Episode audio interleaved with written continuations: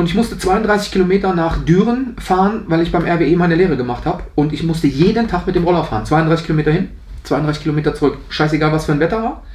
Ähm, mein Regenkombi waren zwei Mülltüten, unten Löcher reingeschnitten und dann in die Hose gesteckt. Oben in die Hosentaschen. Und ich hatte eine Lederjacke. Ich versuche jetzt auch Hochdeutsch zu sprechen, aber der rheinische Junge, der äh, bimmelt halt immer raus es gab ja mal eine Zeit, da gab es YouTube noch nicht und du konntest dir ja nicht alles irgendwie ähm, eine leichte Kost, guckst mal Motorrevision, gibt es eine Stunde Video zu, baust du nach, gut ist. Gab es ja früher nicht. Du hast das auseinandergebaut und hast gehofft, dass du es wieder zusammenkriegst. Aber da ich halt immer sehr schrauberaffin war und halt auch ein ähm, gutes Gefühl für, für die Materie hatte, fiel mir das nie schwer. Das traditionelle Montage gehen ähm, und habe ähm, weltweit ähm, sehr, sehr große Industrieanlagen aufgebaut. Ähm, ich war in über 80 Ländern dieser Welt. Ich habe ähm, wirklich viel gesehen, auch viel schlimme Dinge gesehen, muss man tatsächlich dazu sagen. Aber auch sehr, sehr schöne Sachen erlebt auf diesen Reisen und hatte ähm, äh, von der ersten Schraube bis zur elektrischen Inbetriebnahme, Schulung, Personal. Ich spreche ja auch fließend Englisch, ne? das blieb ja nicht aus. Du musstest ja irgendwie äh, die Leute schulen und habe habe halt riesengroße Industrieanlagen aufgebaut, Schaumstoffschneideanlagen, äh, in der Lebensmittelindustrie war ich sehr lange und war halt da viel unterwegs und habe extremst viel geschraubt.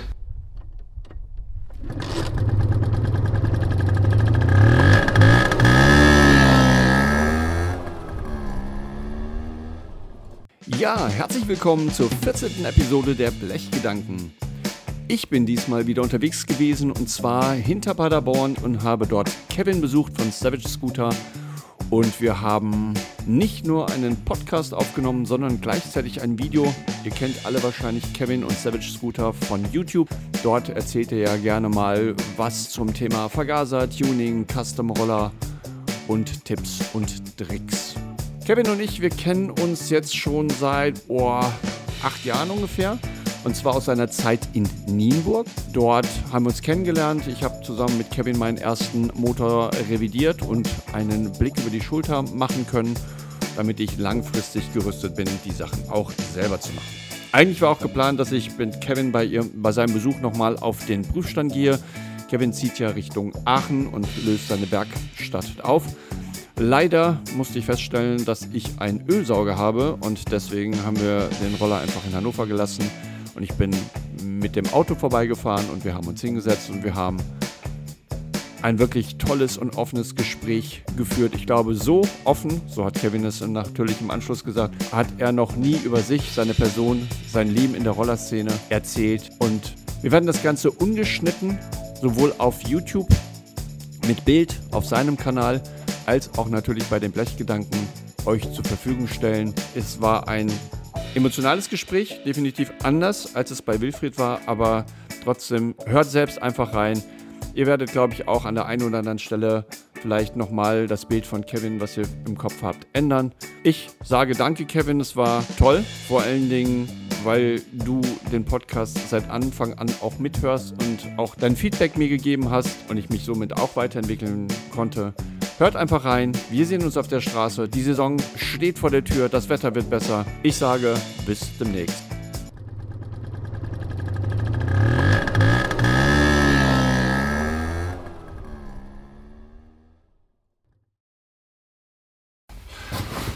Ja, herzlich willkommen zur Episode 14 der Blechgedanken. Heute was ganz Besonderes, weil wir machen nicht nur einen Podcast, sondern wir machen direkt einen Videocast. Ich bin heute bei Kevin. Savage Scooter. Herzlich willkommen. Ähm, danke. Ich freue mich sehr, dass spannend. du da bist. ich freue mich auch. Ähm, wir kennen uns da schon paar, zwei, drei Jahre. Wir haben uns damals, als wir in der Nienburger Zeit mit der PX-Garage Nienburg angefangen genau. haben, kennengelernt. Äh, vor allem natürlich übers Rollerfahren.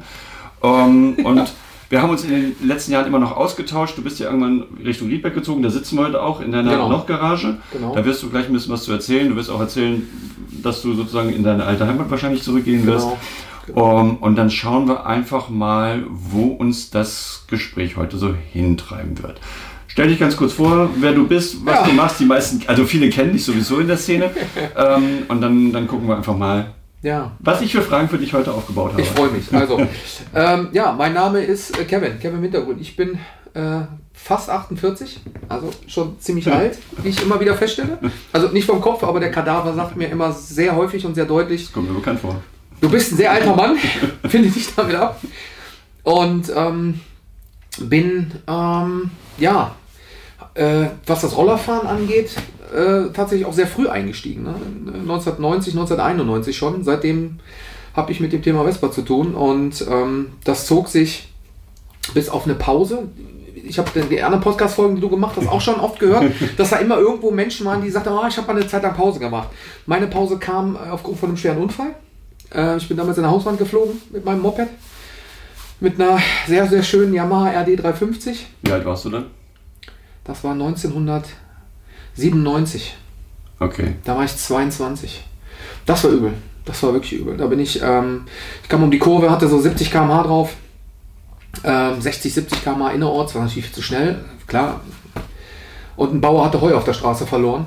Und ähm, das letzte, was ich gedacht habe, war Scheiße. Und dann rutschte das Vorderrad schon weg. Ich fiel auf die Seite und bin dann gegen den Bordstein geknallt. Er hat mich noch am Moped festgehalten. Bin mit dem Moped hoch und bin über den Bürgersteig in die Hauswand rein. Und dann äh, mit dem Hodensack gegen den Tank. Dann alle vier Finger an beiden Händen gebrochen wegen ähm, äh, Bremse und Kupplung. Und bin dann äh, mit den Eiern noch gegen das Lenkkopflager geschlagen und hatte dann Hodentrauma zweiten Grades oder dritten Grades sogar. Also ich hatte einen Hodensack, der war so groß wie ein Handball. Okay, zum Glück gibt es wahrscheinlich keine Bilder mehr davon. Da gab es noch keine Handys, das war ganz gut. Und äh, vier Finger gebrochen an jeder Hand, also ne, die, den Daumen nicht, aber die anderen vier und ähm, einen schweren Trümmerbruch im Handgelenk. Und bin aber, mein Glück war, ich bin dann mit der Hüfte gegen die Fensterbank und mit, mit dem Helm in das Fenster rein. Ja. Und da saß auch jetzt gerade jemand, hat Fernsehen geguckt und guckte mich an, so, und dachte, mein Fenster. So. Und äh, ja, bin dann halt. Äh, Also Glück im Unglück, ne? Also Ja, durch den Helm in die Scheibe, dann hast du Ja. wenigstens das Knick nicht irgendwie zu. Aber es war ja keine Vespa, mit der du nein, nein, unterwegs nein, gewesen bist. aber Zweitakter. Ja. Ja. Ich bin halt ähm, von der Vespa total verseucht.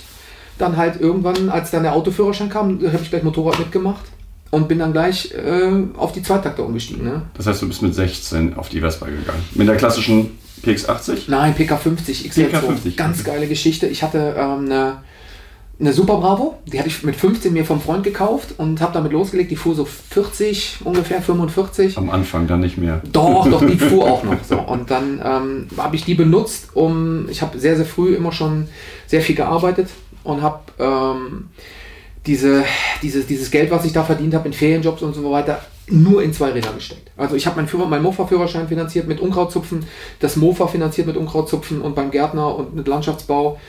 Ähm, und dann auch den Vespa-Führerschein und äh, die PK50 XL2. Und da gab's, ich habe das mal in irgendeinem Statement auf Facebook geschrieben, da gab es eine ganz tolle Geschichte. Ich hatte ähm, bis auf 500 Mark alles zusammen.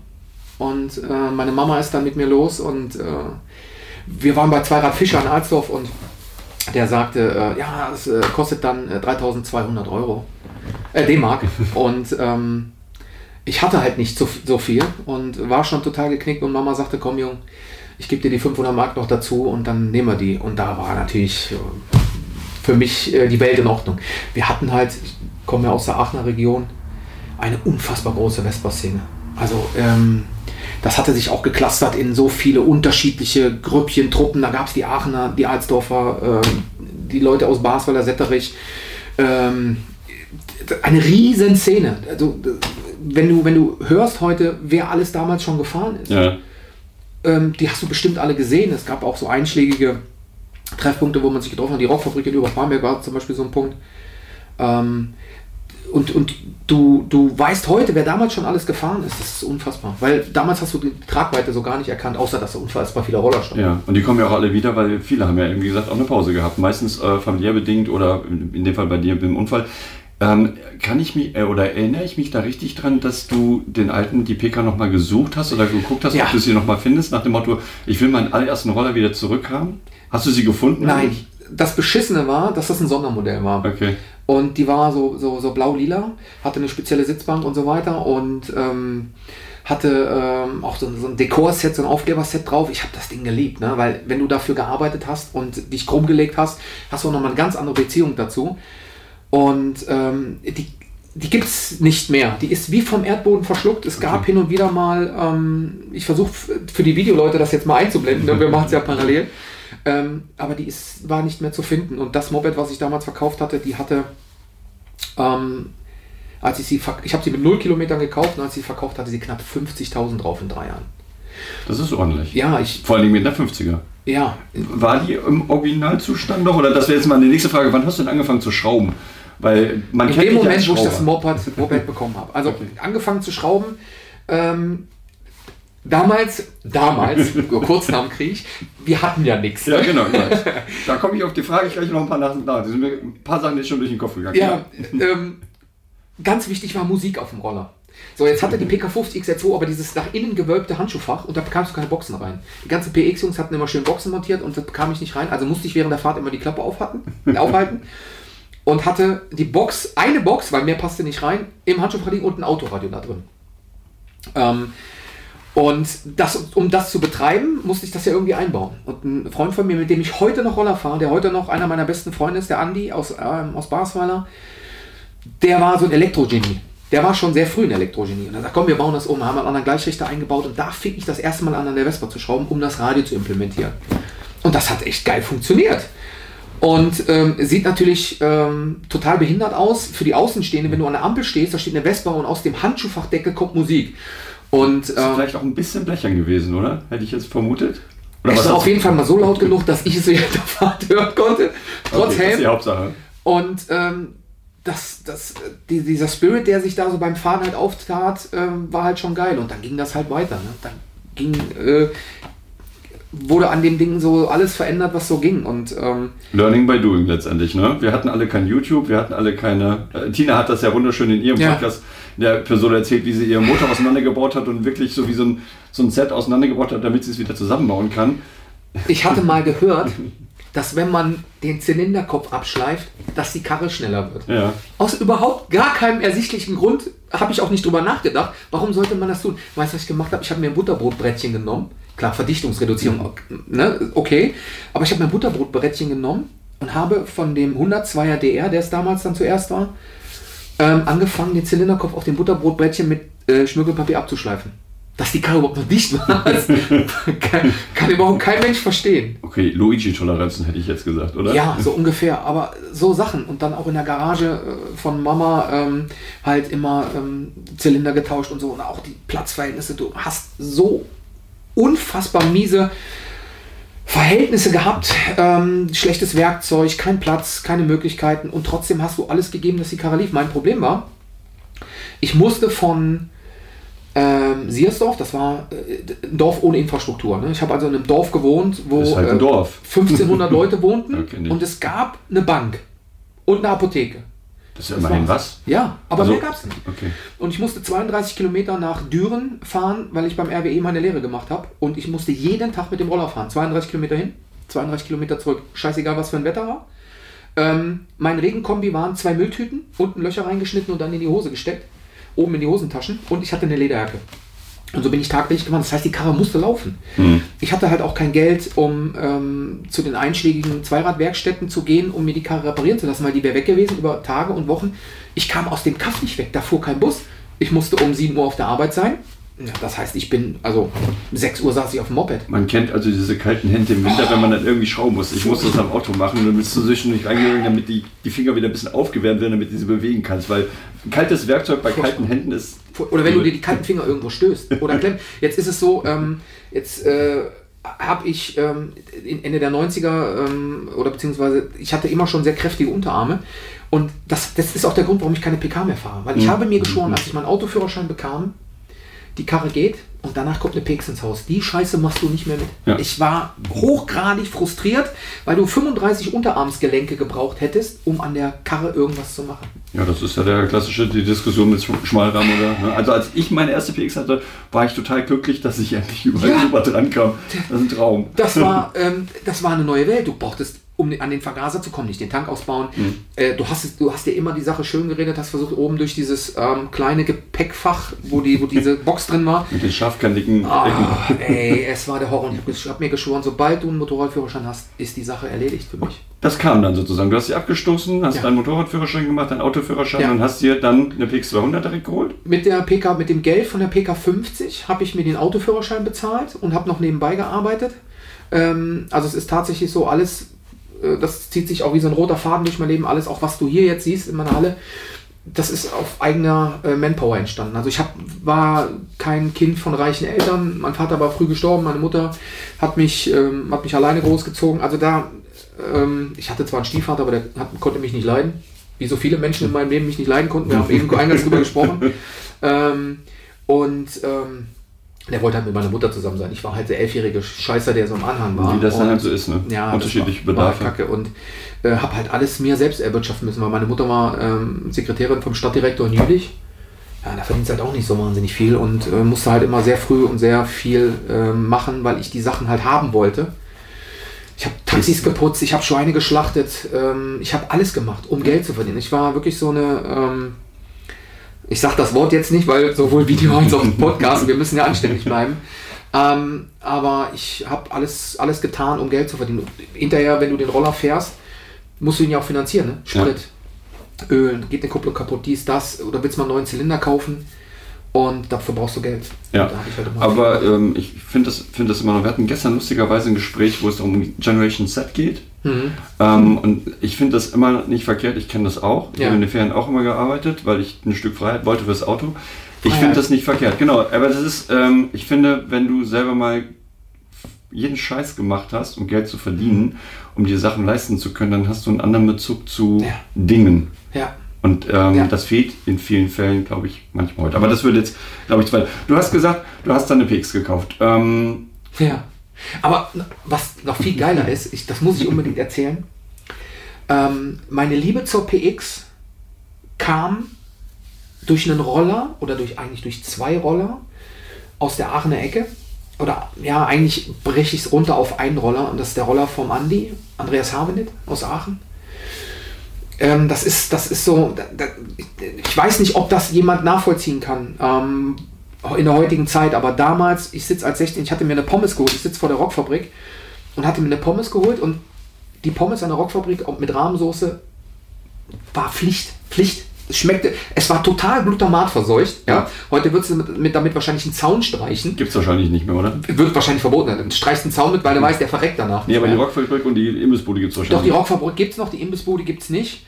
Ähm, die Rockfabrik war auch in der Zwischenzeit zu, aber das war so der Hotspot, Ja, wo sich okay. alle trafen, weil da lief Soul, RB, Hip-Hop, äh, Northern Soul, da war für jeden was dabei. Du Mhm. hattest, ähm, das war das Schöne an der Rockfabrik, du wurdest da musikalisch auch gefüttert. Ja. Und ich sitze auf meiner PK und der Andi fährt vor und der hatte diesen unfassbar schön geairbrushten Roller. Und das ist, ähm, du sitzt auf deiner Karre und der fährt vor und in dem Moment Essen scheißegal und ich habe diese Karre angestarrt und habe nur gedacht, wie unfassbar geil ist dieser Roller. Das Airbrush, hatte das noch nie gesehen. ja. Ähm, Was für Motive waren auf dem Airbus? ähm, der war, der war in so, einem, in so einer speziellen blauen Lackierung mit, mit schwarzen. Ich glaube, das hat man mit Klarsichtfolie gemacht. Also blau lackiert, dann Klarsichtfolie drauf und dann so abgezogen. Aber der hatte ein riesen Piaggio-Zeichen auf der Backe. Und äh, dazu komme ich später nochmal, weil das hat mich so inspiriert, dass ich das nochmal weiterverwendet habe. Und ist das auf dem Prinz Porno nicht drauf? nee, okay. auf, dem, auf dem Ghost Rider. Okay. Auf dem Rider Ja. von 2013. Okay, da Ja. habe ich das verwendet. Und ähm, es war so geil. Ich, ich, ich bin dahin getorkelt. Ich kannte, kannte die Jungs alle nicht. Ne? Und das waren, ähm, wir waren ja irgendwo alle irgendwie Kundenträger. Ja? Ähm, oh Gott, da könnte ich. Hängt ja eine hinter dir? Ja. Ist ja auch ein Bild. Die, die gibt es aber, ähm, meine Kutte habe ich 93 weggeschmissen. Ähm, Gab es ein ganz, ganz äh, prägendes Ergebnis, äh, Erlebnis, da war ich echt böse, aber können wir gleich besprechen. Ich habe, ähm, du kanntest, die Szene war so groß, du konntest halt nicht jeden kennen. So, und ich bin dann hingehabt, hab vor diesem Roller gestanden, ich habe den minutenlang angestarrt und die haben sich wahrscheinlich schon lustig gemacht, was will der Kasper da? Ähm, und ich habe mir nur gedacht, sowas willst du auch haben. Was muss ich tun, um sowas Geiles zu haben? Ich kannte keinen Lackierer, ich kannte keinen Mechaniker, ich kannte keine Sau, ich habe das alles selber gemacht. Und ich wollte unbedingt sowas haben. Und deswegen ist auf meinem PK50 damals ein Kumpel von mir, ähm, bei dem ich damals trainiert hatte, ähm, äh, der hat auch gesagt, ich kann airbrushen. Konnte er nicht, aber er hatte halt geglaubt, er könnte airbrushen und hat Ja. gesagt, ich will einen Roller auf einer Klippe und das muss total geil aussehen und ähm, äh, mit Sternen im Hintergrund und so weiter. Und das sah aus, als hätte ein Kind mit der Farbschablone irgendwas da drauf gemalt. War mir egal. Ich hatte den Airbrush auf meinem Roller auf dieser kleinen Fuffi-Backe. Und war, für mich war ich der Prinz Porno auf der Bananenweide. Ich habe Ja. mich so geil gefühlt. Und ähm, das war so der Ausgangspunkt. Und deswegen habe ich auch diese Affinität zu Airbrush. Ja. Das wird sich auch bei mir nicht geben, weil das war für mich Champions League, Königsklasse, so dieses, ähm, dieses Veredeln von so einem Stück Blech. Ähm, wie viel Geld hat das gekostet? Wer hat sich die Mühe gemacht, die Zeit? Ähm, ich war so fasziniert von dieser Arbeit, dass, dass das kann man wenig in Worte fassen. Und ich habe ähm, mir geschworen, irgendwann, irgendwann fahre ich so einen Roller. Koste es, was es wolle. Ja, gut, mit den Kosten ist halt das Problem. Das ist ja heute noch schlimmer als damals. Ja, es kostet Zeit. Es kostet, ich meine, ich habe Airbus 1900, oh, jetzt muss ich überlegen, 89, 90 gemacht. Auch da gibt es kein YouTube. Ich habe halt mit Büchern und Zeitschriften gelernt und hatte eine Pistole und habe im unteren Keller. Ja, ich habe das sozusagen ähm, viele Sachen selber gemacht, habe ja. dann viele viel T-Shirts auch gemacht und Telefone, ja. aber keinen Roller, weil ich hatte halt keinen Roller, egal. Äh, aber ich weiß, wie viel Arbeit es ist. Also ähm, Folien zu machen. Ich glaube, der letzte, den man jetzt, wo es gut, wo man es wirklich so, ist diese He-Man-Geschichte, die man gesehen hat ja, online. Wie viel, wie, viel, wie viel Zeit man investieren muss, um das zu machen. Und das kostet halt Zeit und Geld furchtbar viel Zeit. Ähm, der Kuda zum Beispiel von mir, der aktuelle Custom-Roller, den hat der, ähm, der Christoph lackiert, Tim Taylor bekannt im, äh, im Funk und Fernsehen, hätte ich fast gesagt. Und der hat sieben Monate gebraucht dafür. Und danach hat er auch gesagt, Alter, komm bloß nicht mehr mit deinen Projekten, du gehst mir so auf den Zeiger. Das sind, die, die arten immer aus. Und weil ich dann auch, was, ich wollte unbedingt, dass dann alles lackiert ist. Und das, das nimmt dann Formen an, und das kannst du auch den Leuten in irgendeiner Form nicht bezahlen, weil wenn du jede Stunde bezahlen würdest, das, das ist unfassbar. Aber der Hiemen-Roller von Michael Zinn, das ist zum Niederknien. Also, was der macht, ist sowieso fernab von dieser Welt. Da ähm, auf der Custom Show standen ja da die gesamte Batterie seiner, seiner Fähigkeiten. Das ist schon zum Niederknien. Okay, also PX eingestiegen. Ähm, bis 22 gefahren zwischendurch Yamaha, dann wegen Unfall da kam, Ach, da kam eine Menge. Da kam also PX, noch eine PX und ein PX, viel PX. Ähm, auch da alles an Geld versenkt, was man versenken konnte. Ähm, dann hatte ich das Vergnügen an der Rockfabrik. Da war einer aus, von, der, von der alten Garde, der äh, hatte sich dann eine RD geholt. Und er sagt, was ist das denn? Er sagt, da muss man fahren, ist geil. Und die hatte, das war eine YPVS, die hatte 57 PS. Und ich bin die gefahren und habe immer erst gemerkt, dass ich auf einem Rad war, wenn ich geschaltet habe. Ja. Die ging bei 6.500 ging die so richtig rein. Und ähm, ich kam zurück an die Rockfabrik, habe die Karre abgestellt und er sagt, und geil, ne? Naja, muss du haben. Muss ich haben. Dann habe ich mir erst eine luftgekühlte 250er gekauft. Wenn du das alles gewusst hättest, was das heute wert ist, dann hätte man das nie verkauft. Ähm, das hat mich aber dann nicht so befriedigt und dann habe ich mir die RD gekauft. Dazu. Und ähm, wenn ich Spaß haben wollte, dann bin ich halt mit der RD knallen gegangen. Ne? Also ja. das war, äh, da waren noch viele harte Aktionen dabei, wo ich sage, ey, boah, bin ich mal aus Basweiler rausgescheppert und habe voll durchgepinnt und dann kam ein Trecker aus der, aus der, aus der Seitenstraße von so einem Hof rausgefahren und ich sah den Trecker und habe nur gedacht, boah, das schaffst du mit dem Bremsen eh nicht und bin rechts in den Feld rein und das war frisch geflügt und bin, bin, ja, bin mit der RD in das Feld, ich bin nicht umgefallen. Okay. Die Karre stand irgendwie gefühlt 50, 80 Meter in diesem Feld drin. Sie stand voll Leben, sie stand halt. Ne? Und ich stand aber auch eingesaut wie die Sau. Die Karre hat es wirklich, ich bin nicht umgefallen. Da war das erste Mal, wo ich mir so fast in Frack gemacht habe ähm, und gemerkt habe, so, naja, du solltest es vielleicht nicht übertreiben mit deiner äh, Speedgeilheit. Ich bin totaler Speed-Junkie. Okay. Also ich bin wirklich auch Autos, was das anbelangt. Ich habe Autos gefahren. Ähm, ich habe so viel Geld in Fahrzeugen versenkt, wie äh, meine Mutter hat mir irgendwann mal gesagt, ich stand dann vor mir und sagte, Jung, wann ist denn mal Ende? Da hatte ich irgendwie mit 24, 5, 28i. Ja, okay. Man muss jetzt sagen, hier steht in der, in der Werkstatt steht kein Formel-1-Wagen. Also dann hast du irgendwann. Nee, den letzten habe ich verkauft. Ich hatte einen ganz furchtbar, furchtbar schnellen Audi, einen S8 Plus, und ähm, den habe ich vor einem Jahr verkauft. Der hatte über 700 PS. Das war eine Waffe. Das war wirklich eine Waffe. Und ähm, als solche Spielereien so, so blöd sind. Und um da mal den Bogen zu spannen, warum ich wieder mit Vespa angefangen habe, ich hatte einen RS6 dann kam mein Sohn, den habe ich verkauft, weil die Frau gesagt hat, das passt so nicht mehr. Ja, das ist nicht wirtschaftlich, macht keinen Sinn. Also kurz bevor wir uns kennengelernt haben, bist du erst wieder eingestiegen. 2013. Ja. Also Ende 2012, Anfang 2013. Wir kennen uns seit 2014 etwa aus Nienburg. Ich bin 2013 nach Nienburg gezogen. Ja. Und ähm, ich brauchte wieder was zum Spielen. Und ähm, ich war halt immer wieder, äh, immer wieder zu dem Thema Vespa zurück. Immer wieder, immer wieder meine ganzen Freunde von damals, die fuhren alle noch zum Teil oder hatten die Kisten in der, in, in der Scheune stehen. Und ich lag im Krankenhaus zu dem Zeitpunkt. Der Audi war weg und dann rief ich einen Kumpel an und sagte, ich brauche eine Vespa, besorg mir eine Vespa. Und dann hat mir der Boogie aus Aachen eine Vespa besorgt und die, weil ich keine Schraubermöglichkeiten hatte, haben wir die dann zusammen aufgebaut. So ist der Ghost Rider entstanden. Das ist der braune. Den kanntest Okay. du auch noch, ne? Ja. Mhm. Ja, Mit dem Airbrush drauf. Genau. Und da vorne auf dem Beinschild, ähm, in Erinnerung an den Roller vom Andy, habe ich dieses Vespa-Zeichen ähm, vorne aufs Beinschild gemacht. Da war der relativ frisch, als wir uns kennengelernt Genau. haben. Ja. Ja.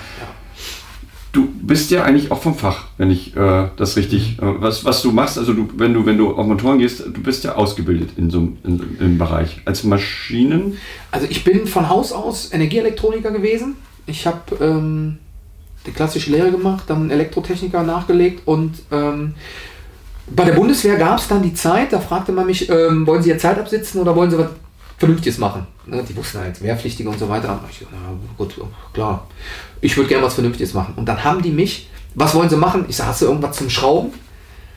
Ja, du kannst bei uns in die äh, Instandhaltung gehen, kannst Panzer, Autos, LKWs schrauben und da ging für Vater das Herz auf. Ich muss dazu sagen, mein Vater war ähm, Betriebsratsvorsitzender bei, Mercedes-Benz bis zu seinem Tod. Also der hat bei Mercedes gearbeitet im Werk Kassel. Und ich bin als kleiner Junge in jede Autowerkstatt mitgeschleppt worden. Ne? Mein Vater war auch total autoverrückt. Also irgendwoher muss der Kram ja kommen. Hat- war ein begnadeter LKW-Schrauber, begnadeter Schweißer. Das Talent habe ich leider nicht geerbt, das Schweißen. Ähm, und ähm, ich wurde halt mitgeschleppt. Und ähm, dann sagten die bei der Bundeswehr, du kannst hier Kfz-Panzerschlosser, Ausbildung am Arbeitsplatz nannte sich das. Ich sag, bin ich dabei. Und dann habe ich fortan nur noch geschraubt. Ich habe Leo-Motoren gezogen, ich habe ähm, G-Klassen geschraubt, ich habe LKWs geschraubt, ich habe ähm, es gibt die lustigsten Geschichten. Ich habe meinen Leopard 1 Panzer so zerstört, dass er danach ins Instandhaltungswerk nach Jülich müsste, nur weil ich einen Schneekettenhalter abgeflext habe. Weil ich, der war krumm und der, der Oberfeld sagte, ja, Wintergrün, äh, mach mal den ähm, Halter gerade, der ist krumm. Ey, der ließ sich nicht biegen. Und ich dachte so, ah komm, flex da ab, braucht man nicht. schweißte wieder dran. Okay. Und ich abgeflext und wollte den schweißen. Jetzt ist aber Panzerstahl eine Legierung. Das schweißt du nicht mit dem normalen Schweißgerät. Und ich da rumgebraten und das tropfte alles unten in die Grube. Und ich denke, warum hält das denn nicht? Dann kam der Oberfeld um die Ecke und sagt, was bist du denn für ein Typ? Ich sag, warum? Hast du dann abgeflext? Ich sag, klar. Jetzt musst du wieder dran schweißen. Du kannst nicht schweißen, du Idiot. Ich sag, warum? Das ist eine Legierung. Ja, und jetzt, ja, jetzt können wir die Scheiße einschütten. Und dann musste das ganze, der ganze Leopard 1 Panzer, in dem eigentlich nur die Halonanlage, die Löschanlage kaputt war, die ich reparieren sollte, die auch repariert war, musste wegen diesem scheiß Sch- Schneekettenhalter ins Instandsetzungswerk nach Jülich. Also Geschichten. Und dann habe ich dann da halt ähm, meine ganze Bundeswehrzeit geschraubt. Das war damals noch 14 Monate. Und habe das echt genossen. Habe Ja. das wirklich genossen, weil ich habe die Zeit sinnvoll benutzt, habe mir Wissen angeeignet und habe dann ähm, da die Zeit auch effektiv nutzen können. Hast du dann bis 2013 irgendwas anderes geschraubt oder hast du dann wirklich Pause gemacht und hast dich beruflich weiterentwickelt und hast dann irgendwann erst wieder richtig angefangen zu schrauben, als du in die Vespa PX-Variante wieder reingegangen bist? Beruflich war ich ähm, ein Mann der Extreme. Also ich bin nach der, nach der Lehre, nach der Bundeswehr und ähm, im Grunde direkt auf Montage gegangen. Das traditionelle Montage gehen. Ähm, und habe ähm, weltweit ähm, sehr, sehr große Industrieanlagen aufgebaut. Ähm, ich war in über 80 Ländern dieser Welt.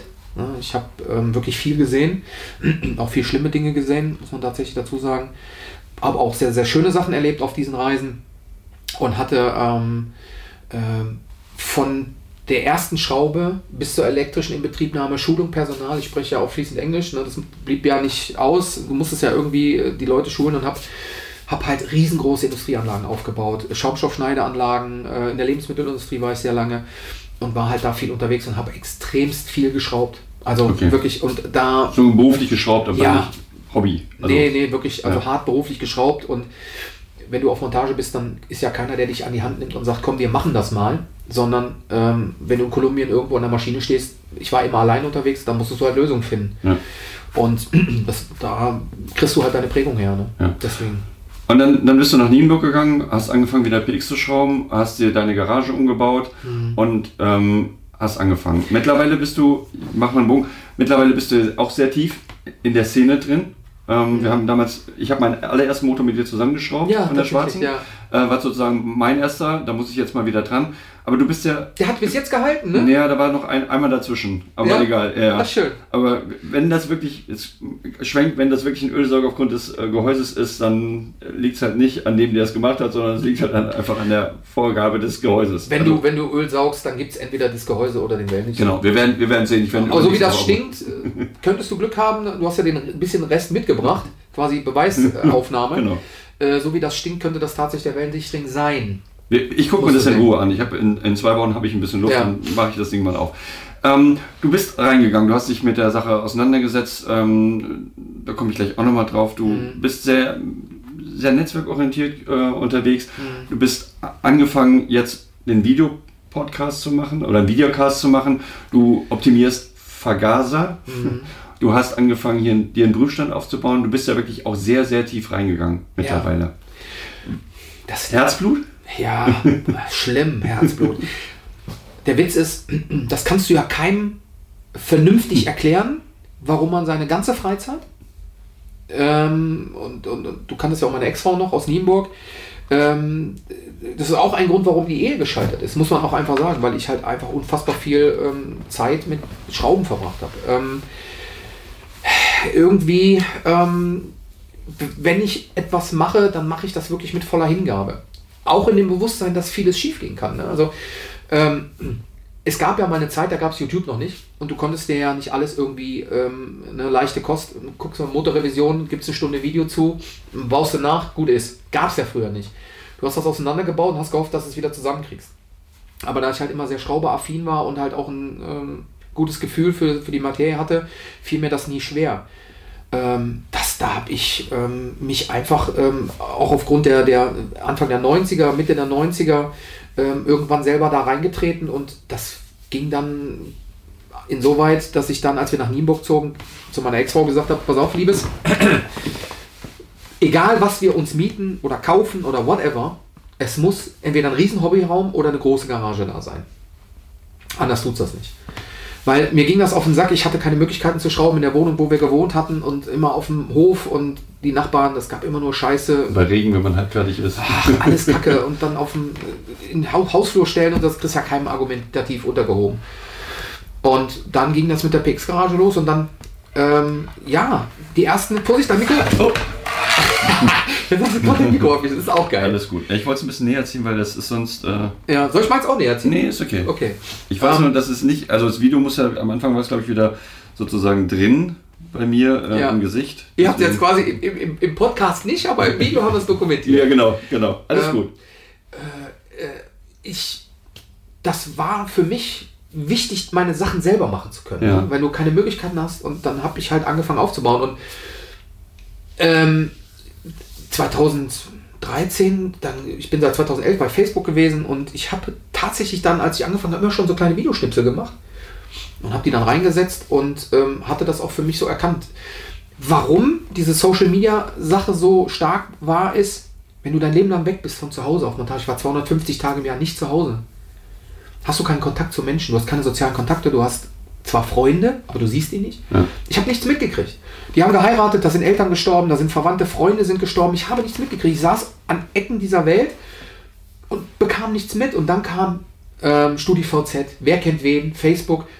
Und die Leute gingen dahin und du bekamst schlagartig die Möglichkeit, an deren Leben teilzuhaben. Ja. Obwohl ich in Japan, in Afrika oder in Amerika irgendwo saß, tierischer Zeitversatz, 250 Tage im Jahr nicht zu Hause äh, und bekam aber von deren Leben was mit. Und da war für mich klar, das ist für mich ein Teil, den ich, den ich haben möchte, weil ich möchte was mitkriegen. Ja. Und das zog sich dann halt mit der Vespa-Schrauberei dann auch so weiter, äh, dass ich dann angefangen habe, so kleine Videoschnipsel zu veröffentlichen. Wenn ich den Motor gestartet habe, habe ich das Handy hingestellt. Äh, total gaga eigentlich. Aber ähm, da gab es dann auch äh, eine Plattform, da konnte man Live-Videos teilen. Das ging über Facebook damals noch nicht.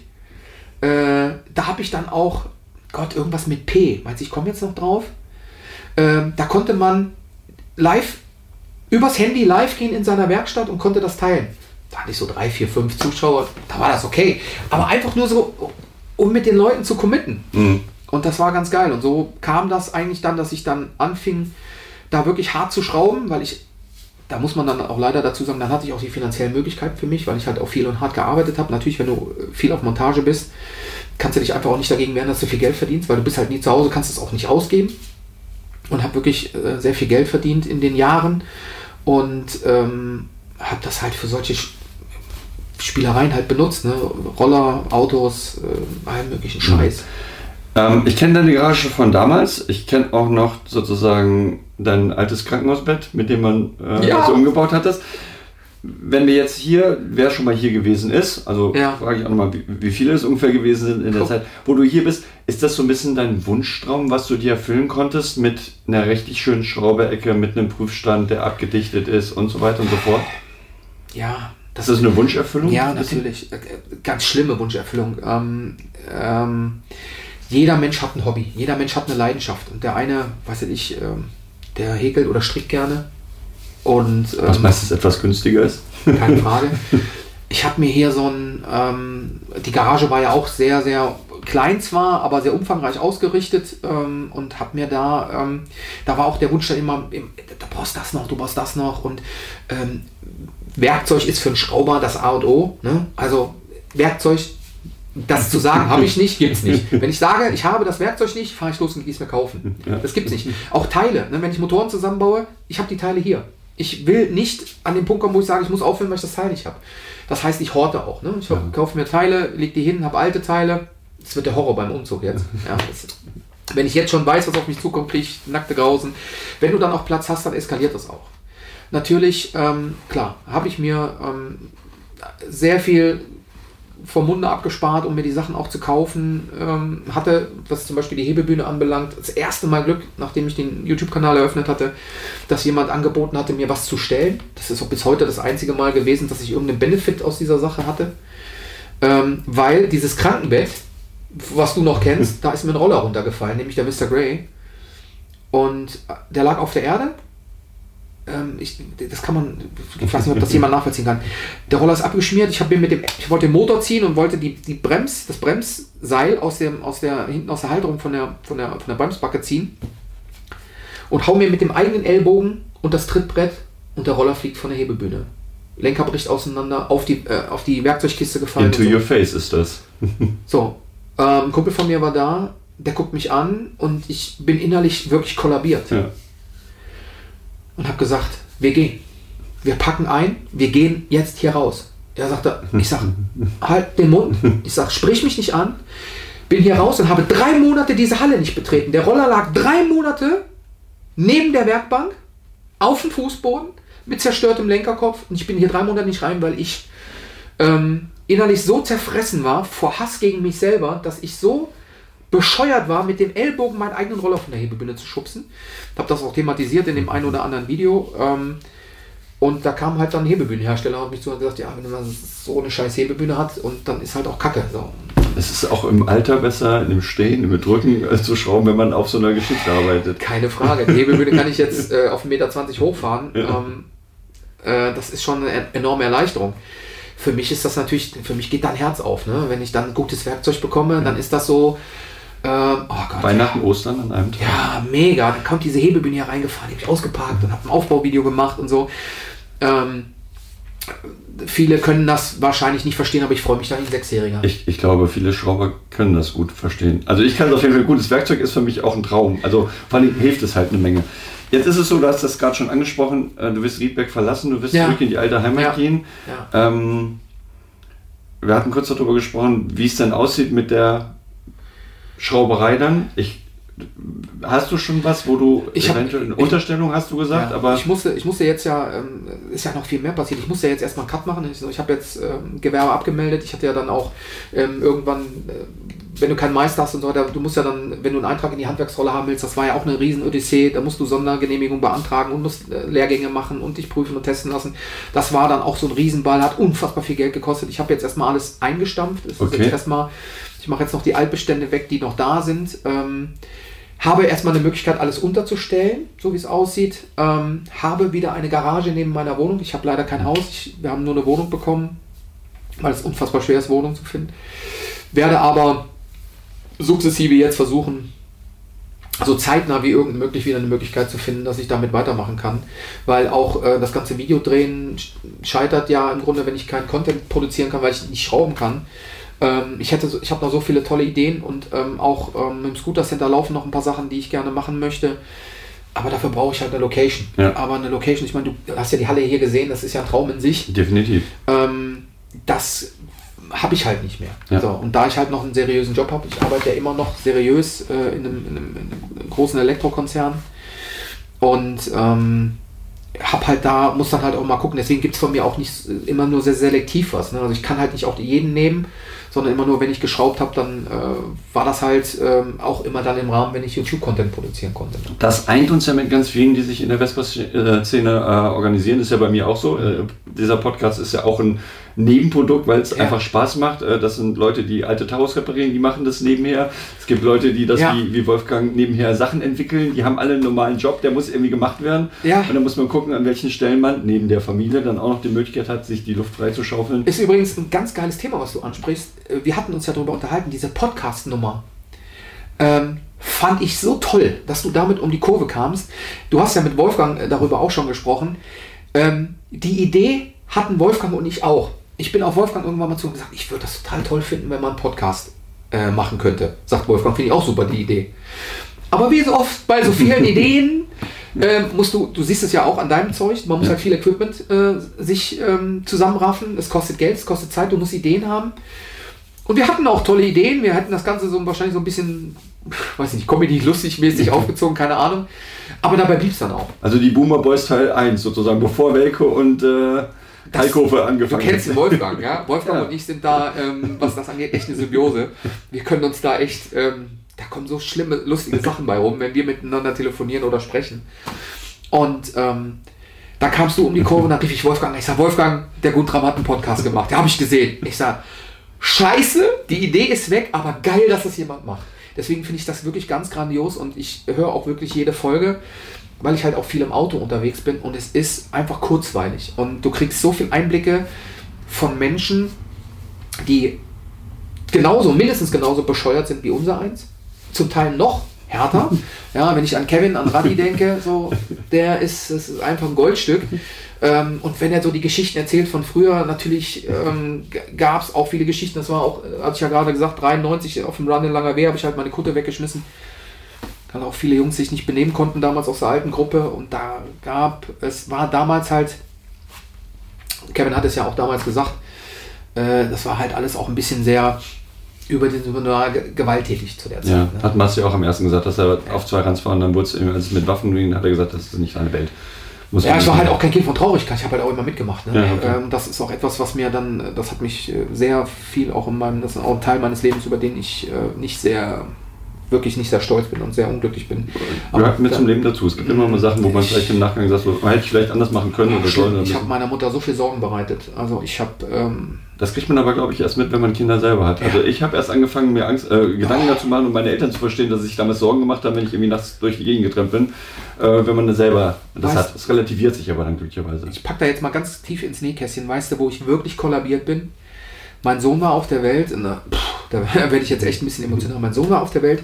Ich habe meinen kleinen Sohn auf der Brust liegen und meine Mutter kommt und, und, und, und packt mir so ähm, äh, an den Kopf und sagt, ich hoffe so für dich, dass der nicht wird wie du. dass dir die Sorgen, die du mir bereitet hast, dir dein Kind nicht macht. Und das war... Boah, das war schlimm. Ja. Aber auch das gehört zum Leben dazu. Also äh, es gibt, es gibt nichts, was man da äh, in jederlei Hinsicht, ich kenne das, wie gesagt, ich kenne das bei meinen, ich habe ja zwei Töchter. Das ist, Äh, das Töchter anders. gehen ja noch. Äh, die Kommt machen, drauf an, Ja, die machen andere, andere Stress, aber Alter, ich hatte Hausdurchsuchungen da, ich hatte die Bullen auf der Matte stehen, ich ähm, war oft vor Gericht, ich hatte, oh Gott, ich habe so viel Scheiße gebaut und 93 war dann der Punkt, da haben wir uns ähm, auf dem Run da wirklich echt übel in die Flicken gekriegt. Ich weiß nicht, äh, irgendwelche Jungs aus dem Norden, ich weiß nicht, wer es war. Ich habe letztens noch mit dem Stefan von Sabberkotten drüber gesprochen äh, wie das damals alles so war. Wir haben die Zeiten auch mal so ein bisschen reflektiert. Wir haben, ich habe in der Reuse gesessen und habe mit den Jungs in der Reuse gesprochen. Stefan, äh, wir haben so über die alten Zeiten, über äh, Mülltütenpfand und sowas alles gesprochen und so philosophiert. Und das war schon heftig. Also es war eine Zeit, die so wie sie in sich war, eine tolle Erfahrung war. heute reflektiert war es schlimm. Viel übertrieben, viel Mist gemacht, ähm, ähm, viele Konsequenzen gehabt, ähm, auch für mich. ähm, Aber man lernt darauf. Nach dem Motto, ich sage immer, man kann vieles machen. Man kann Ja. auch mal Gesetze brechen. Man muss halt da zu seinen, seinen Taten stehen, die Konsequenzen auch tragen. Boah. Wenn ich es weiß. Ne? Also wenn ich zu schnell fahre, werde ich geblitzt, muss ich bezahlen. Boah. Weiß ich einfach. Ich habe halt unter anderem 200 Sozialstunden gemacht und so weiter. Also Lernt man auch dort, Mhm. oder? Scheiße Schippen im Zoo in Jülich. Ja. Ganz geil und äh, es ist sehr prägend gewesen. ja. Ähm, wie viele Roller hast du hier eigentlich in der Zeit als in Riedbeck durchgezogen? Äh, Also gefühlt waren das ja jede Woche zwei, drei. Und das alles nur am Wochenende. ne? Ja. Oder weitestgehend am Wochenende oder abends nach Feierabend. Ja, also es waren übrigens nach mir noch zwei, die auf jeden Fall aus Lübeck gerade angereist sind. Um dann, Ja, äh, heute der Tag ist sehr voll gepackt. Ich habe die Jungs jetzt erstmal weggeschickt, weil äh, die wollen jetzt äh, abstimmen und machen und tun.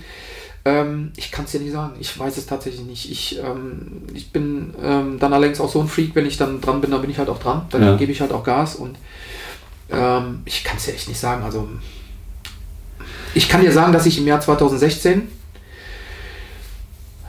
46 Motoren gebaut habe, weil das ähm, Steuer musstest du ja alles ähm, angeben, machen, tun und da weiß ich, dass ich in einem Jahr 46 Motoren gebaut habe in 52 Wochen. Also kannst du die Schlagzahl zusätzlich zu einem seriösen Job ja. auch einer der Gründe war, hatte ich ja gesagt, warum die Ehe kaputt gegangen ist, weil ich halt auch nur geschraubt habe und das halt auch völlig übertrieben habe. Ich bin da echt ein Mann der Extreme. Wenn ich was mache, dann mache ich es auch wirklich ganz oder verschreibe mich dem auch ganz. Ich glaube, wir haben den Motor bei mir damals in. Wir haben uns Zeit gelassen, weil Ja. ich was lernen sollte. Ich glaube, drei Stunden oder sowas haben wir auseinander wieder zusammen oder so. Ja, war schon fast sechs Stunden, aber so, sowohl als auch, wir haben halt auch viel, wir haben Gequatscht zwischendurch. Ja, genau. Aber wir haben halt auch ähm, gemacht und haben, ich habe auch versucht, Gas zu geben, damit du auch mit dem Motor wegkamst Ja. an dem Tag. Ja, das war, war schon viel. Ich kann es dir nicht sagen. Ich weiß Okay. nicht. Ähm, was ich vorhin gesagt habe, du, du, du bist ja, so wie ich auch mittlerweile ganz gut vernetzt. Du arbeitest eng mit dem Scooter Center zusammen, Ja. du machst Reportagen über die Kingwelle, MRP, du bist mit Wolfgang sehr eng zusammen, Ja. auch mit dem Development. Wir entwickeln übrigens gerade wieder was. Okay, ähm, ich habe von dir zu Hause den PX-Ständer, den du äh, gemacht hast, den Motorständer, den ich sehr schätze. Selbst mit meiner Smallframe habe ich ja den Adapter mittlerweile. Alter, Das sind so Sachen, was Geiles zu, sag ich dir gleich. Ja. Ähm, ist, es, ist es die, das komplette Zusammenarbeiten, weil es auch so viel Spaß macht, im Netzwerk zusammenzugehen oder Sachen auszutauschen und auszuprobieren? Also vor allen Dingen auch mit Wolfgang oder mit, mit anderen Produkten? Ähm, ich bin ja, da ich ja schon sehr lange dabei bin, habe ich auch viel Schnittmengen gehabt. Das wurde dann mal weniger, dann hat man sich aus den Augen verloren, aber ey, Scooter Center war halt bei mir um die Ecke. Ne? Ähm, da ist man halt hingefahren. Ich, wir haben halt damals in der Realschule auch immer noch den Rollerschub-Katalog auf den Beinen gehabt in der, bei, im Physikunterricht und haben Teile da gekauft und wer hat ein Faxgerät und ähm, das ist dann so in sich halt auch gewachsen und du bist halt mit den Leuten auch mitgewachsen und ähm, es ist tatsächlich so, dass ich es sehr, sehr genieße, mit Menschen zusammenzuarbeiten und gewisse Sachen auch voranzutreiben, auch mich da einbringe. Und ähm, ob das jetzt eigene Sachen sind, diesen Montageständer, den du auch hast, äh, hat man mir damals ja entgegengebrüllt, als ich das veröffentlicht habe bei Facebook, braucht kein Mensch, Cola-Kiste reicht, was soll die Scheiße? Äh, wie, wie so viel im Netz wirst du dann halt auch hingerichtet. Ähm, was schätzt du, wie viel davon verkauft worden sind mittlerweile in den letzten Jahren? Ich rechne das jetzt einfach mal anhand dieser Taschen von uns hoch, würde ich mal sagen, so 300.000. Wahrscheinlich, also es sind weit über 1000 Stück, das weiß ich und das habe ich letztes Jahr, haben wir das mal versucht so ein bisschen zu ergründen, also es sind weit über 1000 äh, verkauft. Der ist in England ein totaler Renner, da gibt es jemanden in England, der kauft äh, alle drei Monate 20, 30, 40 Stück. Ähm, also ein Ding, was keiner braucht, verkauft sich unfassbar gut. Ich liebe es. Ich habe es gehasst mit der Kiste. Ich habe mit den Kisten natürlich auch angefangen, mit einer Vita ein bisschen höher, mit einer Ja. klassischen Bierkiste nicht ganz so hoch. Und diese Kibbeligkeit hat mich total angekotzt. Mir ist auch zweimal fast Genau, die Rolle rumgegangen. ja. Hab vorne dann den Ja. Reifen immer gesichert Ja. mit irgendwelchen Steinen.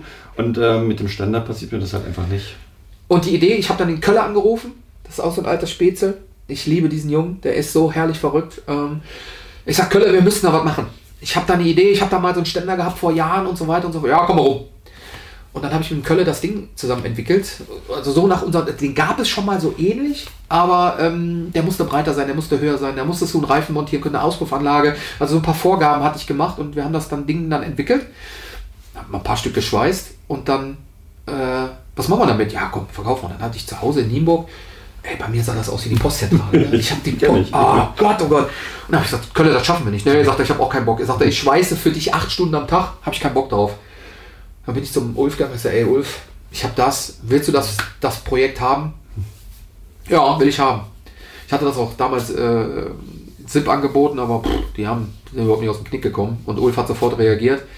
Und ähm, dann haben die gesagt, das übernehmen wir, das lassen wir selber produzieren und so weiter. Und so habe ich das dann an die übergeben, habe gesagt, schreibt meinen Namen noch dran und dann ist es gut. Äh, damit die Leute wissen, da steht ja immer noch PX Garage Nienburg dran, die gibt es ja nicht mehr.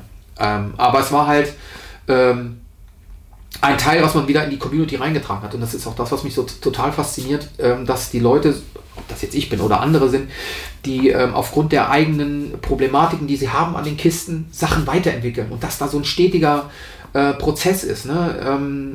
Ähm, äh, ob das jetzt zum Beispiel der AF Proto ähm, äh, Mo Mo- Motorständer ist, den es im GSF mal gab. Ich hatte mir 2013 mal so einen Motorständer gekauft und äh, der ist total durch. Ja, und dann hatte ich überlegt, den gibt es nicht mehr, baust du den nach und so. Und ich halte nichts davon, Dinge zu kopieren einfach oder nachzubauen, weil das ist eine Missachtung der Leute gegenüber, die sich da mal was bei gedacht haben. Und auf einmal tauchte der Protoständer, der Motor, äh, AF Protoständer wieder auf. Und Kumpel von mir, ich bin ja nicht im GSF, äh, sagte, den gibt's da, bestell mir an. Den habe ich jetzt bestellt. Und der kam jetzt wieder neu. Und jetzt habe ich den alten von 2013 und den neuen. Und das feiere ich so hart, weil es Leute gibt, die das einfach machen. Ob es der Ja. Wolfgang ist, ob es MRP ist. Und deswegen habe ich auch angefangen, in meinem YouTube-Kanal über die Leute so ein bisschen was zu erzählen.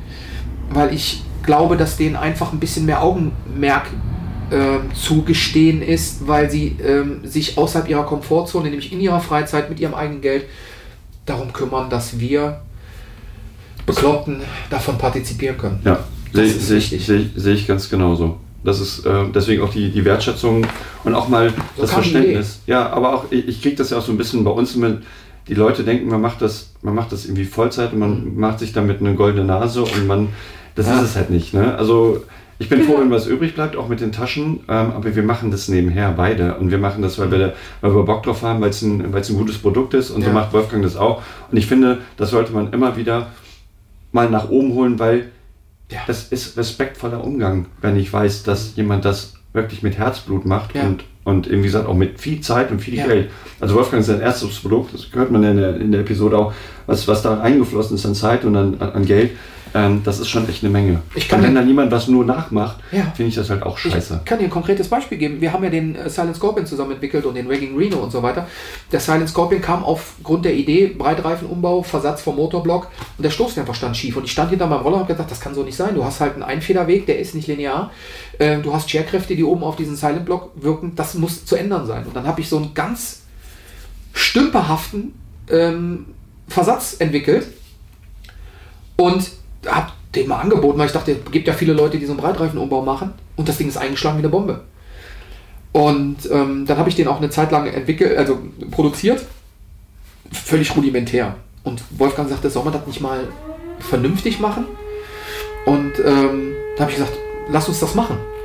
Und dann haben wir, ey, was da eine Zeit, du glaub, kannst dir nicht vorstellen, was wir telefonieren, was da Zeichnungen hin und her geschickt wurden, ähm, wie viele Prototypen gedruckt wurden mit einem 3D-Drucker. Die Leute machen sich wirklich keine Platte. Das ist alles Zeit, die dir keiner bezahlt. Die du irgendwann vielleicht über dieses Bauteil dann amortisieren kannst. Und ich hatte. Wenigstens plus minus null rauszugehen. Äh, Wo- Wolfgang sagte zu mir, was willst du denn jetzt für die Idee haben? Ich sage, Wolfgang, gar nichts. Verkauf das Ding. Mir ist es wichtig, dass es im Markt ist. Ich will da, wir, also es ist tatsächlich so, und ähm, das wird der Wolfgang auch bestätigen können, ich habe da nie Geld für haben wollen. Auch für den Regging Reno, der da übrigens auf dem Tisch steht. Ähm, Ja. Diese Transportmöglichkeit. Ich wollte da nie Geld für haben. Ich habe die Ideen und ich bin froh, wenn da jemand ist, der sich der Sache annimmt, die Möglichkeiten hat, das ähm, zu zeichnen. Äh, ich habe ja die ganze Software nicht und so weiter. Ähm, und dann auch die Möglichkeiten hat, das zu produzieren. Von wem die Idee kommt, ist letztlich scheißegal. Und äh, er hat den, äh, den ganzen, die ganze Rahmenperipherie dazu gestiftet, dann soll er auch damit Geld verdienen. Also das ist mir nie wichtig gewesen. Ne? Und deswegen ist es mir auch, äh, habe ich auch mit diesen YouTube-Sachen zu Besuch bei, auch versucht, den Menschen zu zeigen, schaut mal ein bisschen hinter die Kulissen. Die Jungs von Kingwelle, total verstrahlte, geile Typen, die unfassbar viel Geld investieren, unfass- unfassbar viel Zeit, ähm, auch viele Niederlagen erlitten haben, wie wir alle in der Vespa-Welt, wenn es ums Schrauben geht. aber da gebührt den Leuten eigentlich wirklich ein Respekt und ein, und ein Augenmerk drauf. Und das war der. Grund. Was? Er hat ausgeschlagen und hat die ganze Zeit nicht aufgenommen. Ist nicht dein Ernst. aber ich habe die Tonspur ja da. Ah, scheiße. Doch, bei mir läuft's. Okay. Wollen wir mal ganz kurz reinhören, Ja. wie die Tonspur bei dir ist? Bei mir ist sauber. Ja, okay. Bei mir läuft. Da siehst du die ganze Zeit unten am Ausschlag. Okay, dann, dann nehmen wir deine Tonspur. Ja? Scheiße. Ich habe die Karte rausgetan gehabt. Ah, naja, gut. Ähm, Das, ja, wird, gut. das wird natürlich jetzt unter Umständen äh, dann ein bisschen weiter weg, aber das können wir aufbinden, das ist kein ja, Thema. Okay. Fucking Scheißtechnik. Ich und meine Technik. Pass auf, geile Geschichte. Jetzt, also die Tonspur vom Podcast ist jetzt weg. ähm, geile Geschichte. Ich habe mich mit dem Ulf getroffen und wollte mit dem Ulf, äh, die hatten den neuen Shop und so weiter und ich hin mit Geraffel und Mikros und so weiter und nehme vor dem Scooter Center das Intro auf, gehe rein und dem Moment atmosphärische Störung. Sein Vater nichts mehr zu verstehen. Ich habe zwei Stunden Ulf interviewt, überall, wir haben über so viele geile Sachen gesprochen. Damals über das, ähm, äh, äh, ähm, wie heißt es, äh, über das, äh, über die Versteigerungsaktion und ich hatte keinen verwertbaren Ton. Das liegt aber an diesem Gelände. Das war bei Olli auch so. Da ist ja auch eine Störung gewesen. Der ist ja nur schräg gegenüber, weil ich hatte ja eine Atmosphäre. Äh. Vielleicht lag es doch nicht am Rechner, sondern an der. Aber wie Ader. scheiße ist das? Und Ja, deswegen ich kann ich, das, wenn, wenn du dann so Sachen machst und äh, äh, dir viel Mühe machst und hinstellst und dann, wenn wir jetzt nochmal neu anfangen müssten, das wäre eine Vergiss es. Katastrophe. Ja. Äh, den Spirit kriegst du ja nie wieder gefangen. Das ist ja genau mein Problem. Alles andere kann ich super. Mit der Technik, mit der Tontechnik arbeite ich mich immer noch rein und es ist immer noch ein Learning. Was glaubst du, wie das mit dem, guck dir mal Ja. meine ersten YouTube-Videos Ja, an. Ach, du ahnst es nicht, ey. Ähm, zu den YouTube-Videos nochmal. Das ist ja auch Herzblut.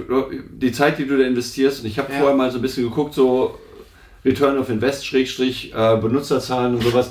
Das ist ja zwischen, ich glaube, 5000 Abonnenten, 5500 Abonnenten und so, ja. zwischen 5000 und 50.000 Aufrufe für. Auch das ist immer nochmal, wo man sagen kann, ich zolle da total Respekt, da so viel Zeit reinzustellen und das ist wie beim Podcast. das Feedback könnte durchaus besser sein noch. Ähm, es ist, das ist aber vollkommen okay. Es ist eine Kost, die leicht, äh, leicht äh, konsumierbar ist und sie ist halt umsonst. So, das heißt, bei YouTube, wenn du was reinstellst, gucken die Leute das halt umsonst. Es wäre tatsächlich total schön, wenn man damit was verdienen könnte. Ähm, das ist auch etwas, was, was ich häufig als Kritik höre. Du verdienst ja mit YouTube eine goldene Nase. Also ich glaube, die Menschen glauben tatsächlich, mit YouTube kann man Millionär werden. Kann man auch, Ich kenne zwei aber Leute. nicht in der Nische. Ich kenne zwei Leute, die Millionäre geworden sind äh, damit. Die haben aber Abonnentenzahlen, sein Vater. Die haben Werbedeals, äh, die haben noch und nöcher. Habe ich alles nicht. Aber die sind nicht in der Nische. Also Nein, das man so Nische. vergessen. Genau. Vespa ist immer eine Nische. Das ist beim Ja. Podcast so, das ist bei den Taschen so, das ist bei dem Ständer so, das ist bei, bei, bei YouTube so. Also ich habe, ich mache jetzt YouTube seit 2018. Äh, äh, ich habe ein einziges Mal eine Auszahlung gehabt von YouTube in den ganzen äh, fünf Jahren jetzt. Ähm, das waren vernachlässigbare 290 Euro. Äh, kannst du also dir total an die Backe putzen, dass du damit irgendwie Geld verdienen kannst. Also für alle, die glauben, äh, mit YouTube würde man Geld verdienen, ja, bestimmt, aber nicht mit Vespa. Nee. Das könnt ihr euch abschminken. Äh, da mache ich auch kein Hehl draus. Ähm, aber es, es, hält sich weitläufig immer die Meinung, damit wird du unfassbar viel Geld verdienen. Meine Idee, das zu machen, war, da hat mich der Kai draufgebracht von OK Chip Tuning, als ich den einen Motor gebaut habe. Klein ist die Welt. Ähm, seine, der Vater seiner Frau war der Freund von einer, einer meiner besten Freundinnen. Und äh, von daher haben wir damals ein Projekt gestartet, dass ich ihm, der ist halt in der Autotuner-Szene sehr äh, hart drin und ähm, da habe ich ihm damals für seine Vespa getunt, weil er in einem Video sagte, ähm, Ich kann mich dran erinnern. kann mir mal irgendeiner äh, Motor bauen. Und da habe ich, hab ich ihn angeschrieben und gesagt, Mensch Junge, hier, pass auf, ich habe total Bock, lass uns was machen. Und da sagte der, warum machst du nicht einen YouTube-Kanal? Und durch die ganzen ähm, Erfahrungen, die ich gemacht habe mit diesem Periscope, hieß dieses Produkt. Okay. Periscope, genau. Live gehen mit Facebook und so weiter, äh, hatte ich da schon Bock drauf, aber hatte halt auch echt Hemmungen, weil ja, ich wollte nicht so den typischen Erklärbär machen und diese, diese typischen, ähm, äh, wie stecke ich einen Zylinder, wie mache ich das, sondern ich wollte so ein bisschen Entertainment-Faktor machen. Da ist, äh, wen ich sehr, sehr toll finde, ist zum Beispiel JP Performance, den ich wirklich äh, äh, sehr, sehr gut finde, weil der das äh, einfach auch mit Herzblut macht. Und ich wollte halt so ein bisschen was anderes machen. Und so ist die Idee entstanden, das zu machen. Also nicht den typischen Erklärbär zu geben, weil es machen sowieso 15 Leute anders und dann schreiben die in die Kommentare, du bist ein totaler Idiot, dass die Schraube zieht man links rum fest und nicht rechts rum fest. Oder man nimmt den rosanen Kleber und nicht den blauen Kleber. Also jeder Jack macht's anders. Ja. Ja. Das war also nicht mein Ansinn, sondern ich wollte da so ein bisschen entertainen und so bin ich dann da reingerutscht. Und äh, der Klaus von Klaus Grillt, das ist so ein Grillkanal, mit dem Mhm. bin ich seit vielen, vielen Jahren befreundet, seit 2011, also noch bevor er äh, hart ins YouTube-Business eingestiegen ist und bei mir halt sieben Jahre später. Und der sagte damals zu mir, Junge, du musst eins wissen. Mach das für dich und die Freude an der Sache. Und nicht, weil der du, damit, kommt. weil du damit Geld verdienst. Wenn du damit Geld verdienen kannst, kommt das von ganz alleine. So, unterstützt äh, wenn nicht, So dann nicht. Ja. Mein Vorteil ist es, dass ich ähm, ähm, aufgrund der Freundschaft auch zum Scooter Center und auch die jahrelange ähm, äh, ja, Freundschaft auch zu den, zu den Jungs und zum, zum Center als solches, wie gesagt, ich habe da ja schon eingekauft, da war es halt noch eine Garage, ähm, äh, ist da halt die Möglichkeit, dass man mal schnell was bekommen kann. Ja? Also es ist nicht so, dass das Scooter Center mir Sachen umsonst hinschmeißt. Das geht auch bei denen wirtschaftlich nicht. Natürlich kriege ich mal hier und da auch mal ähm, was gestellt, dass ich was ausprobieren kann. Wenn es danach kaputt ist, dann geht es halt nicht zurück. Ansonsten äh, gebe ich das zurück. Aber sonst bezahle ich meine Scheiße tatsächlich selber. Mhm. Also es ist nicht so, dass ich, äh, dass die alle sagen, ja, mach mal hier Content, ne? sondern äh, ich bezahle das selber. Ich kriege tatsächlich auch einen guten Preis, keine Frage. Ähm, aber das ist nicht so, dass wir die mit Rabatten um sich schmeißen können. Das kannst du als Wirtschaftsunternehmen einfach nicht. Vor Und allem ab einer gewissen Größe. Wir wissen selber, Mitarbeiter, Lagerkosten, Ja. Fixkosten pro Monat, das musst du erstmal alles reinspielen. So, und ähm, ich mache es halt wirklich ähm, aus, aus Freude an der Sache. Das mag der eine glauben, der eine oder andere halt auch nicht. Ähm, wenn ich das alles in bare Münze umwandeln müsste, was ich hier an Zeit und an privatem Geld versenkt habe, das wird ja eh kein Mensch bezahlen. Also mache ich das einfach, weil ich Bock drauf habe. Ähm, die Community ist, äh, die Videos werden tatsächlich von vielen Nicht-Abonnenten geguckt. Also ich habe ähm, eine Viertelmillion Video-Views letztes Jahr gehabt. ähm, habe aber nur irgendwie 5500 Abonnenten, ich weiß es gar nicht genau. Mhm. Äh, es gucken 85% Nicht-Abonnenten meine Videos. Mhm. Das kann man ganz gut nachvollziehen bei YouTube. Ähm, aber ähm, auch mit den Werbeeinblendungen, da hast du ja keinen Einfluss drauf, das macht ja YouTube, wie sie wollen. Die blenden die Anzahl, die Inhalte. Ähm, wenn du ähm, da Rollervideos machst und die blenden Strickvideos ein, ja, dann ist das halt so, ne? Mhm. Und du kannst es ja sowieso wegskippen. Von daher äh, hast du da überhaupt keinen Einfluss. Du bist da äh, diesen Riesenkonzern sowieso ausgeliefert. Ja. Also von daher macht es nicht viel Sinn. Außerdem ist es ja so, ähm, ich mache ja den Podcast nicht, weil ich nicht vor die Kamera möchte, sondern ich weiß es halt einfach selber aus Erfahrung, aus meinem Beruf, dass Video für viele Leute immer No-Go ist. Ich kriege Ja. das ja bei dem Podcast auch mit, dass die Leute am Anfang so Bedenken haben, kann ich das, wie gehe ich damit um, äh, schaffe ich überhaupt eine Stunde irgendwas zu erzählen, ist das, was ich erzähle, überhaupt interessant? Und bei Videos gehen die Leute runter. Du bist eine rheinische Frohnatur, das Klar. sagt jeder Jack ist anders, das, äh, deswegen äh, hast du da auch überhaupt keine Probleme. Meine Frage würde ich stellen, Doch, Okay. ohne Scheiß. ähm, man muss dazu sagen, viele, die mich über viele Jahre hinweg kennen, ich habe halt auch eine Geschichte. Ne? Das heißt, ich äh, war DJ, ich war in den 90ern och, ja, ein ganz bekannter Hip-Hop-DJ, hatte eine eigene Radiosendung. Das heißt also, das Moderieren mit dem Mikrofon, ich fand meine Stimme immer scheiße. Das ist Äh, ja normal. Ähm, aber ähm, hatte halt da irgendwann kein Problem damit, weil ich irgendwann gemerkt habe, es ist sowieso egal. Ne? Also, äh, wenn du meine ersten YouTube-Videos guckst, da versuche ich noch ähm, einen seriösen Eindruck zu machen. habe das irgendwann aufgegeben und gesagt, das glaubt dir keiner. Nee, du Wenn bist, wie dies- du bist. Ja, Gib dich so, wie du bist. eben. Und äh, deswegen, ich bin auch, wie du sagst, eine rheinische Frohnatur. Ich habe auch zu jedem Scheiß was zu sagen und bin auch um keinen blöden Spruch. Wenn ein Witz gemacht werden muss, mache ich den. Auch auf eigene Kosten. ne? Ich nehme mich da auch selber nicht raus, aber mit Video, das war nochmal eine andere Sache. Wenn du dann äh, dich selber da siehst und ne, so, äh, dann hast du ja auch immer. Wenn du jetzt nicht aussiehst wie Brad Pitt, ja, und äh, ich war ja eine sehr lange Zeit meines Lebens eine unfassbar fette Sau, äh, dann, äh, das ist jetzt zwar deutlich weniger, aber ist immer noch nicht gut, ähm, aber dann äh, hast du da schon so ein paar Hemmungen, ja, und äh, aber das reguliert sich dann auch. Wer in die Öffentlichkeit geht, der kommt in ihr um. Wir haben Ja, es eben eingangs ja, genau. besprochen. Das ist, äh, die einen hassen mich wie die Pest, die anderen mögen mich.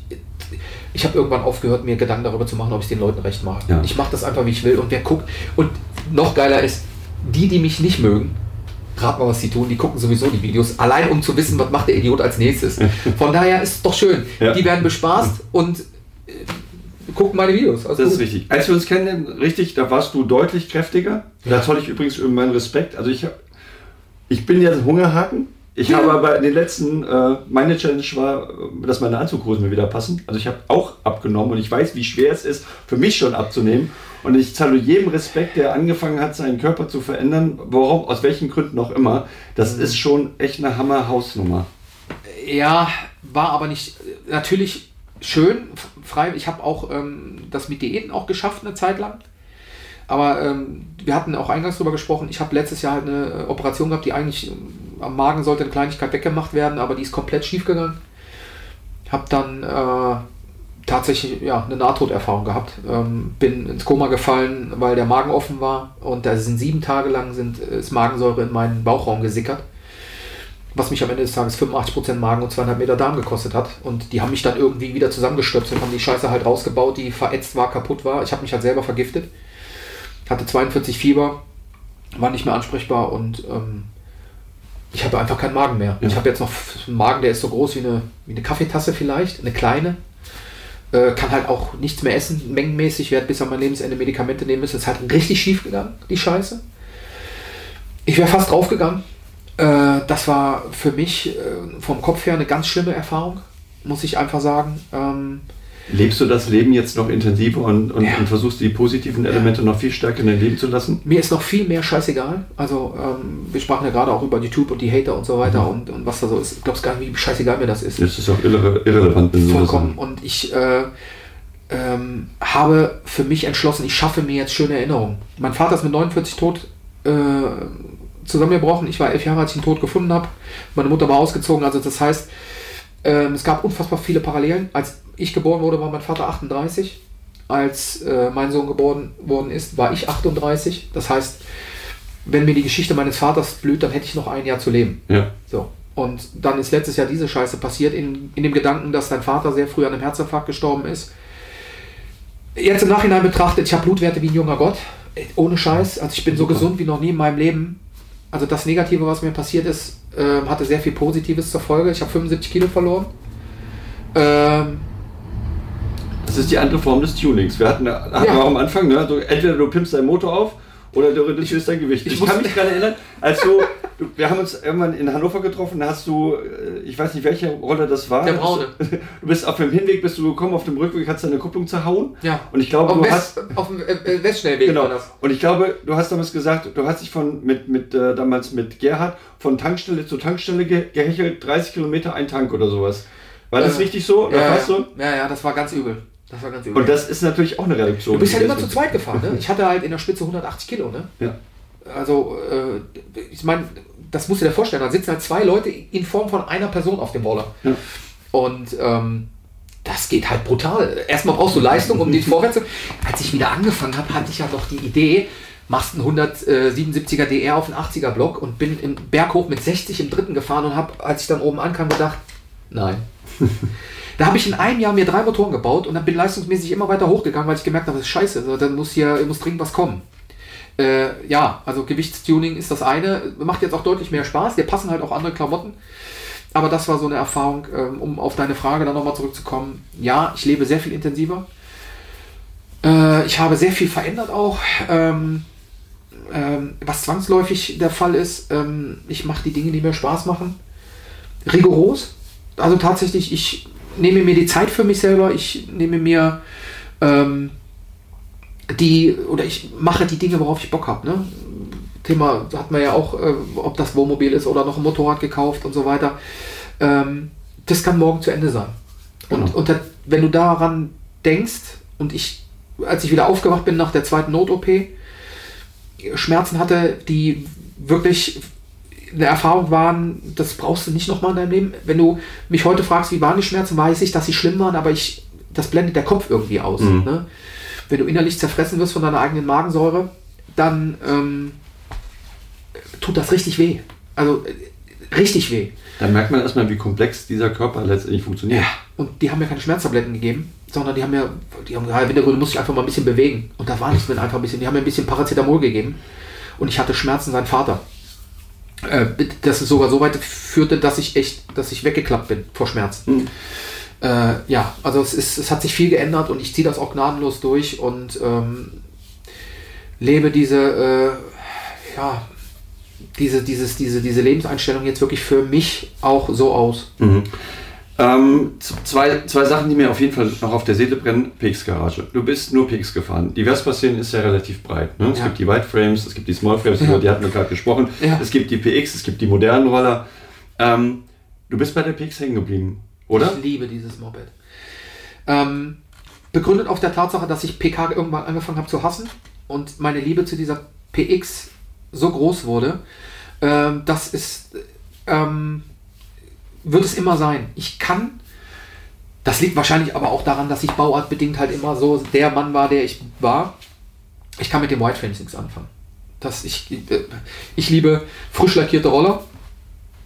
Ähm, natürlich finde ich auch Patina schön, wenn man diesen, diesen Begriff da benutzen kann, aber ähm, mich kickt so ein frisch lackierter Roller oder ein schönes Airbrush kickt mich einfach äh, massiv und äh, die Sitzposition auf den White Frames und so weiter. So sehr wie ich die PX liebe, so sehr lieben andere äh, Leute aus der Szene ihre Roller. Und ähm, ich, da, ich verstehe das, warum die diese Roller so lieben. Aber ich liebe die PX. Und ich Ja. werde an keinen Smallframe-Motoren mehr, an Wideframe, von Wideframe habe ich keine Ahnung. Ja, also wenn du mir den hinlegst, ich würde den wahrscheinlich auseinander und wieder zusammenkriegen. Aber es würde halt sehr viel kaputt gehen und sehr viel Schmerz verursachen. Du glaubst gar nicht, was ich aus meinem Leben schon kaputt gekriegt habe. Äh, worauf sich auch die Erfahrung beruht. Ne? Also es ist ja so, ein- so ein wachsender oder schleichender Prozess. Du machst halt viel kaputt und lernst daraus. Kostet halt auch leider immer viel Geld. Aber ich, ja, ich liebe diese PX und ich, da ist die Liebe wirklich ungebrochen. Und äh, das ist mir auch egal, was andere sagen. Äh, die muss Patina haben oder dies. Ich muss dann immer schmunzeln. Ich mache so mein Ding. Ich lackiere die Dinger neu und hab Bock auf, ähm, auf, auf einen geilen Roller. Egal wie der aussieht. Wahrscheinlich konditioniert wirklich durch diese Erfahrung, die du damals vor der Rockfabrik Ja. gehabt hast mit dem Airbrush. Weil Ja. äh, ich kenne von dir den Prinz Porno, das war der erste, also nach dem, nach dem Braun, nach dem Ghost Rider, der so richtig, richtig custom war. Und jetzt, Der ich kenne die Kuda, ich kenne die Lotte, die, wobei zwischendurch sind auch ein paar Roller gewesen, die, sagen wir Die ich für mal, andere gebaut habe. Der Agent Orange zum Beispiel. oder die sahen dann eher, also die Lotte finde ich relativ zurückhaltend von dem, die hat halt Bums. Ja, ja. Ja. Der Was Prinz ist- Porno war, da bin ich auch unfassbar bekannt mit geworden. Also europaweit. Da haben äh, ja wirklich Leute über mich berichtet, äh, nur äh, letztlich nur auf diese Auspuffgeschichte zurückzuführen. ähm, Leute über mich berichtet in Rollermagazinen, äh, ob das das Scootering war, aber selbst in Albanien, in einem Rollermagazin ist dieser Roller aufgetreten, ähm, da haben wir per per E-Mail ein Interview gemacht. Ähm, der hat, der ist auch bis heute, das ist einfach auch eine Legende. Muss man einfach sagen. Ähm, und da Also reiht sich ein in die Legenden, die man sonst so kennt. Ich glaube schon. Ich Ja. glaube schon, dass der Prinz Porno äh, einen Status erreicht hat, den ich auch so nie wieder herstelle. Also der Kuda ist cool, ja, der ist auch Komplett anderer Style. komplett anderer Style, 90-Style, Racer-Style. Da habe ich mich um meine Vergangenheit zusammengebracht. Ne? Das war mir wichtig. Ich wollte wieder einen Cut-Roller bauen, Heck-Cut. Ähm, wollte so ein paar Stilelemente, moderne und so weiter vereinen. Aber der Prinz Porno war, da habe ich mich halt komplett ausgetobt und diese Auspuffaktion ne, mit dem Falk aus, aus Aachen, aus der Heimat, ne, Falk R. Als ich mit der Idee um die Kurve kam, hat er mich angeguckt und hat allen Ernstes zu mir gesagt, und der ist Raumfahrtingenieur. Guckt mich an und sagt, ganz sauber bist du nicht im Kopf. Nein, Also, ja, das ist doch gut so. bin ich nicht, aber ich will das so. Ja. Wir kriegen das hin. Und äh, der Prinz Porno war schon, ich glaube, ist bis heute auch den Roller, den man am allermeisten mit mir identifiziert. Ähm, ich frage gerne mal so nach dem Motto, welchen Roller würdest du gerne mal besitzen und welche Touren würdest du fahren? Bei den Rollern würde ich behaupten, okay, es wird eine PX werden. Gibt es noch nach dem Prinz Porno einen Roller, den du dir erfüllen würdest? Gibt es ein aktuelles Projekt, wo du dran bist? Ja. Oder ist Prinz Porno sozusagen ähm, Ziel erreicht, Bucketlist ist voll, ich baue jetzt gerne andere Sachen, aber ich will in die Richtung gar nicht mehr hin? Oder gibt es sowas in der Richtung noch, wo du sagst so, ich will nochmal was ganz durchgeknallt, noch durchgeknallteres als der Ja. Prinz Porno macht? Also ich habe eine Idee noch im Kopf, ähm, die ich verwirklichen will. Ähm, das Problem ist halt immer auch die, die ähm, da gehören auch viele Rahmenparameter zu. Ich, ich habe zwar eine gute Werkstatt, aber ich habe halt nicht alles. Ne? Ich brauche also dann, da bin ich froh, dass ich immer Leute um mich rum habe. Dieses Netzwerk ist, ich habe so viele super Freunde in der Vespa-Welt auch noch in den letzten Jahrzehnten gefunden, ähm, äh, was einfach wirklich geile Typen sind. Ob es die Vespa Crystal ist oder hier Tim Taylor, unser, unser Lacker, ähm, um da jetzt nur mal die zwei zu, zu nennen, mit denen ich immer baue. Ja, es gibt noch was. ähm, ich habe einen Rahmen hier stehen. Da gibt es ein Custom-Projekt draus. Das schläft jetzt allerdings erstmal, weil ich halt erstmal umziehen muss. Ja. Aber es wird was kommen. Ich habe nach dem Prinz Porno gesagt, nach der Erfahrung und nach der Bauzeit, das reicht. Jetzt, das reicht. Mehr will ich nicht. Und dann, nee, Dann war ich äh, am Salzburgring, habe den, äh, äh, den Plymouth gesehen vom Christian Clerici, habe gesagt, das baust du als Roller nach. Dann kam der Kuda. Ja, und jetzt sind so wieder 2019 habe ich angefangen, die Kuda zu bauen. 2020 kam er dann raus. Jetzt haben wir 2023 so alle drei Jahre. So ein bisschen wie bei einer Musikband oder so. Die müssen mal wieder ein neues Ja. Album rausbringen. So, Ideen sind da und äh, die Idee, die ich habe, das hat auch wieder sehr stark was mit dem Auspuff zu tun. Ähm, wenn ich die umsetzen kann, wird das auch wieder ein Eyecatcher werden, weil das wird auch wieder etwas sein. Der Prinz Porno hat keinen Vorgänger gehabt und auch keinen Nachahmer. Der Prinz Porno ist der einzige Roller mit der Auspuffführung, die es in der Form gibt. Wird es auch wahrscheinlich nicht mehr geben, weil es wirklich nicht einfach ist. Aber das, was ich dann vorhabe, das wird nochmal, glaube ich, zumindest in einem ähnlichen Bereich sein. Ja. Ja. Also es wird wieder was kommen. Okay, alles klar. Äh, Dann bin ich gespannt. Du wirst Ja. uns auf dem Laufenden halten und zwischendurch immer ein paar Sneak Reviews, glaube ich. klar. Ja. Ja. Ähm, Thema Touren. Ähm, damals, du hast gesagt, du bist in drei Jahren 50.000 Kilometer gefahren. Kurzstrecke 32 hin, hin, hin. Ja, aber auch überall hin. Ja. Also egal, ob es Treffen waren oder ähm, zu Freunden. Wie gesagt, ich wohnte halt in so einem urkleinen Scheißdorf. Äh, was total schön ist. Wenn Aachen ist ja auch ein bisschen am Rand von Deutschland, wenn man es genau nimmt. ja, ne? aber Siersdorf ist halt, das ist nicht der Arsch der Welt, aber von dem Punkt Man kann man kann ihn gut sehen. sehen. Ja. Und äh, wenn du nach Aachen wolltest, äh, meine ersten Docs habe ich mir damals in Aachen geholt bei Francipani, das waren halt schon 25 Kilometer hin. Ja. Ne? Also wenn du irgendwie, für mich ist Vespa Freiheit. Der, der Inbegriff von Freiheit. Ich wurde 16, ich bekam den Roller und die Welt stand mir offen. Ja. Ähm, die heutigen Kindheit, äh, den heutigen Jugendlichen kannst du das ja nicht mehr vermitteln. Ne? Die gehen halt irgendwo hin, wenn sie keinen Batterieanschluss haben. Ich habe mich auf das Moped gesetzt und bin hingefahren, wo ich wollte. Meine Mutter hat immer nur gesagt, komm bitte wenigstens wieder heil nach Hause. Für mich war das die Erfüllung der Freiheitsgedanke per se. Ja. Es war ein Traum. Ich bin gefahren, gefahren, gefahren. Ich bin nur gefahren.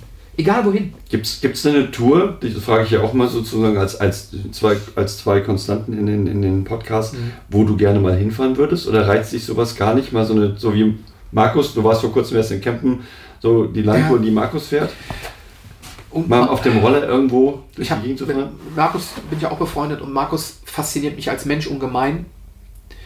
Ich habe mit Markus, als ich jetzt in Campen war, haben wir nochmal über, über die Vespa-Welt und über, über Touren und Fahren gesprochen. Äh, was dieser Mann macht, ist hochgradig, hochgradig beeindruckend. Das ringt mir so viel Achtung ab, was der so abgebildet hat. Ne? Wenn er erzählt, dass er in Russland da an Ecken war, wo du Angst haben musstest, dass du von Wölfen und Bären zerfetzt wirst und so weiter. Das Oder von Einwohnern. oder von Einwohnern, ja, genau, äh, ist, ist wirklich extrem. Aber ähm, ähm, so dieses, dieses extreme Tourenfahren nicht, gar nicht. Äh, was ich gerne mache, ist ähm, ja, mit, mit Leuten zusammenfahren. Und da ist es tatsächlich egal, wohin es ist, sondern einfach dieses Zusammenfahren, das Corso-Fahren, das mit den Menschen dann irgendwo einkehren, sprechen, reden, so diesen Spirit genießen. Ähm, wie soll ich das beschreiben? Wenn du 48 bist und so 300 Kilometer auf so einer Vespa-Sitzbank sitzt, ist nicht gut. Wobei es jetzt so leichter ist. Also Verhältnis zu 2013, 14. Was war da die längste Strecke? Hannover und zurück. Einmal bist du beim Corso, glaube ich, mitgefahren, aber aufgrund dieser Tanksituation äh, war, War das halt schlimm, ja. Ja, so, also so, so 200, 300 Kilometer am Tag machen ist nicht das Problem, aber äh, mein Arsch brüllt dann halt auch äh, das Lied der Verdammten und äh, wenn du früher, früher hast du dein Zelt aufgebaut auf dem Run, hast dich in, in der Zelt reingeschmissen mit der Isomatte und dann war auch gut.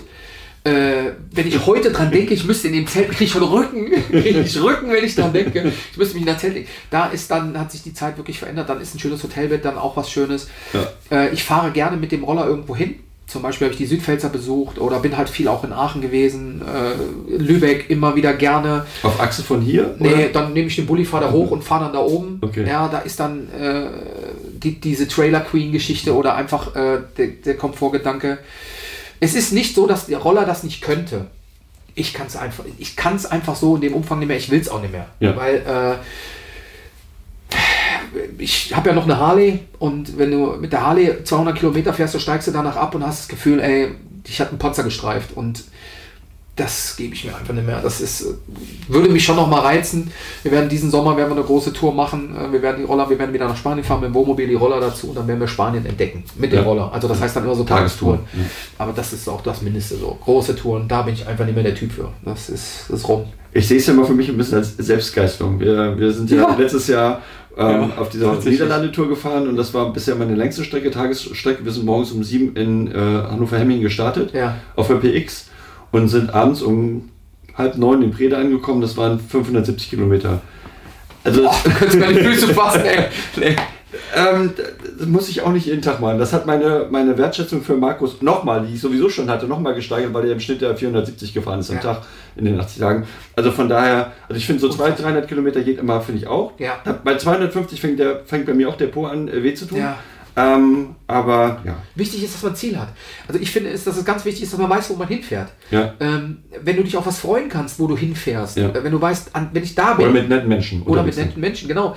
Ich sag mal, wir sind äh, beim letzten äh, Rollern in Aachen sind wir ähm, 140, 150 Kilometer durch die Eifel geballert.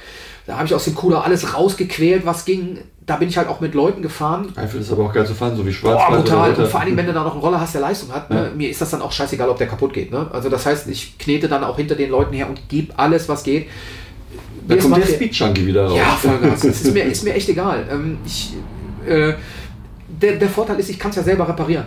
Ne? Das heißt, wenn was kaputt geht, beim letzten Run, wo ich war, das war, wann war das? Ähm, vor äh, der letzte ähm, Klatsch-Torture in, in, in, in Boslar, anderthalb Kilometer vorm Run-Gelände.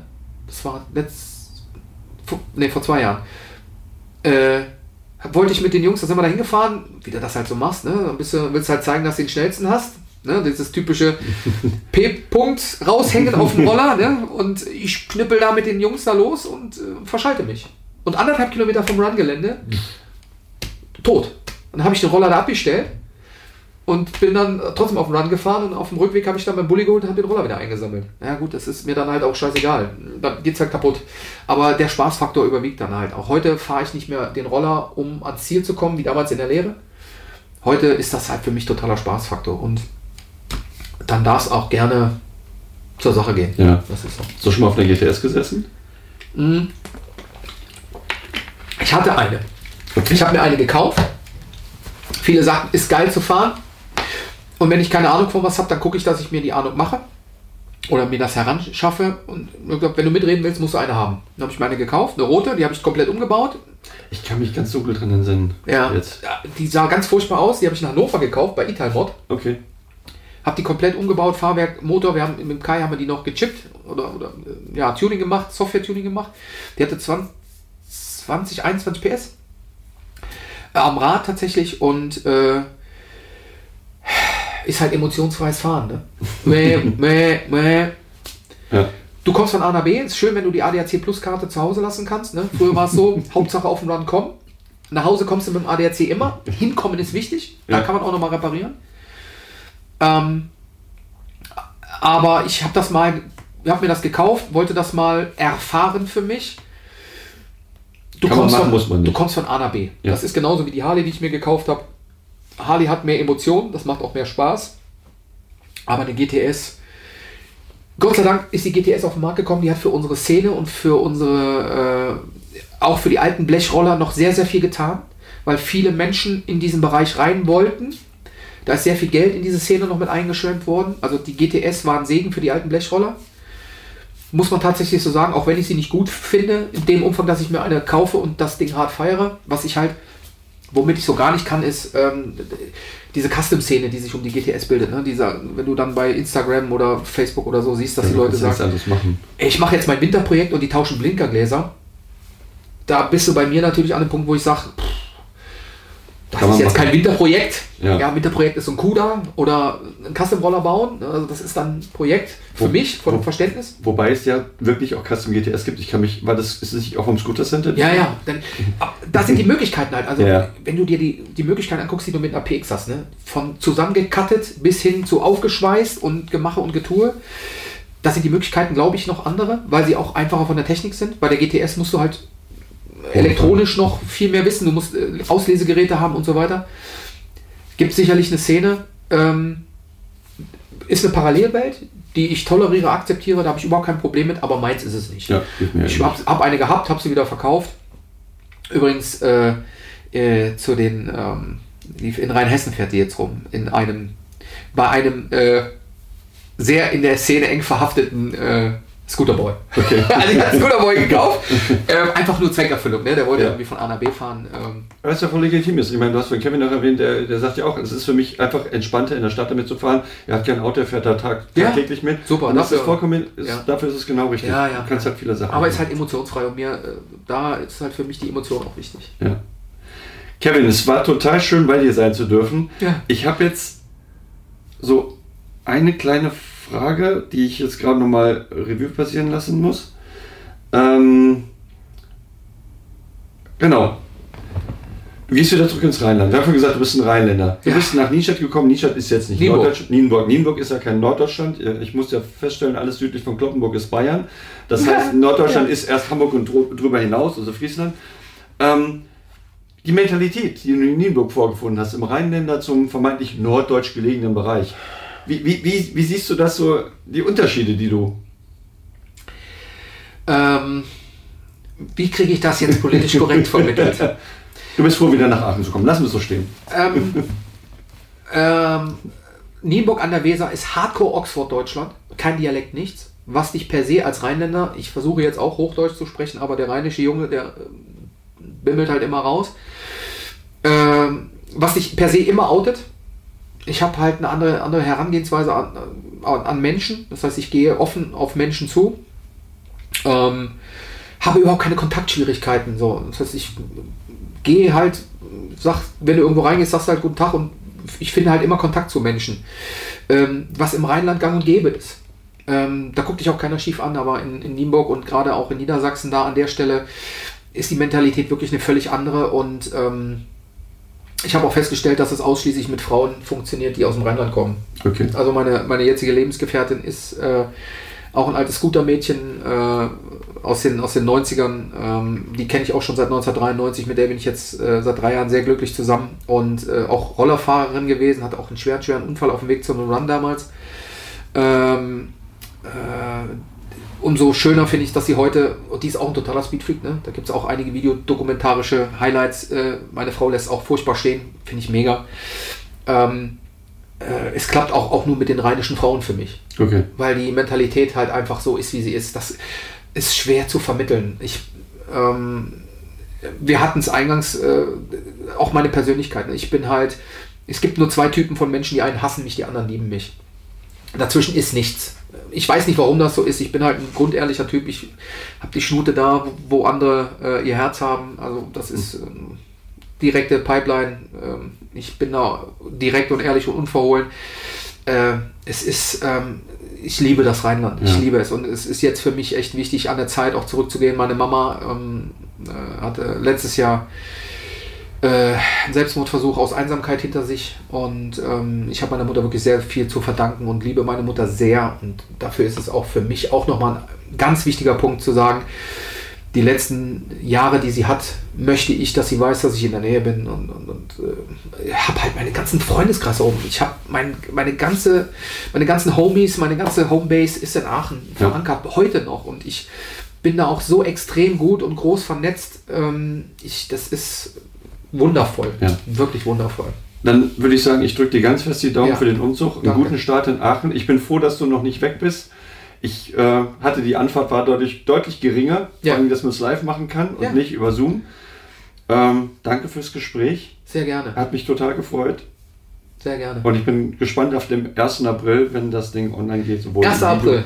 Du wirst unseren Podcast tatsächlich am 1. April ja. veröffentlichen. Ja, Junge, das wird doch ein Ding, oder? Ja, oder? Da bin ich mitten im Umzug. Aber ist nicht schlimm, da kann ich beim Streichen zumindest in den Podcast hören. Du, du bist ja bist sozusagen fertig mit dem Schneiden und musst einfach nur den Knopf drücken, dass das Ding online geht und hochladen und ja. ich mache das dann auch. Tatsächlich. Da, genau, so macht man das. Ja, War schön, dass du da warst. Hat mich gefreut. Ja, perfekt. Gut. In diesem Sinne, bleib hässlich und wenn er rausgeht, fällt nicht in den Schnee. Wir sehen uns auf der Straße, Jungs. Auch hier ist anzumerken, es ist immer wieder erstaunlich, wie schnell so ein bis anderthalb Stunden vergehen. Wenn man da zusammensitzt, entweder wie bei Kevin in seiner Werkstatt oder vor dem Rechner, manchmal schaut man auf die Uhr und denkt sich, boah, kommt mir gar nicht so vor, dass wir schon so lange zusammengesessen haben und darüber gesprochen haben. Für mich ist das ja immer ein Zeichen dafür, dass das Thema oder der Gesprächspartner oder Gesprächspartnerin so interessant ist, dass man die Zeit im wahrsten Sinne des Wortes vergisst. Ich kann an dieser Stelle wirklich nur noch mal Danke sagen an Kevin. Ähm, ich weiß, dass du ambivalent in der Szene ja betrachtet wirst. Es war ja auch Thema im Gespräch. Ich kann nur sagen, meine Erfahrungen mit dir sind durchweg positiv. Du gehörst, wie du selber sagst, auch zu den manchmal lauteren. Aber ich glaube, du trägst dein Herz am richtigen Platz. Du investierst ziemlich viel Zeit und aber auch Geld in dein Hobby, in die Vespa-Szene. Du bist Tester ob das für, für Wolfgang ist oder auch Sachen beim, beim Scooter Center zu testen. Du stehst immer im direkten Dialog, du hast Interesse dran, anderen Leuten zu helfen. Das finde ich ist ein wichtiger Bestandteil für das Zusammenleben. Danke und in der nächsten Episode, der Episode 15, werde ich, wer jetzt anders erwartet, die nächste Neuheit präsentieren.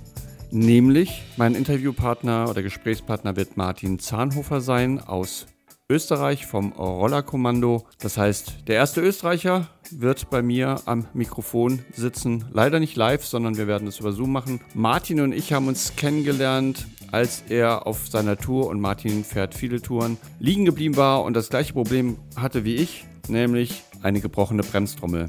Sehr unschön, zum Glück ist bei ihm auch nichts passiert, aber als ich die Fotos sah, sah ich, dass er ein CN Sand T-Bag von uns fuhr und habe das zum Anlass genommen, weil ich auch gesehen habe, dass er äh, die alte Befestigung noch benutzte, zu sagen, hey, pass auf, melde dich doch mal.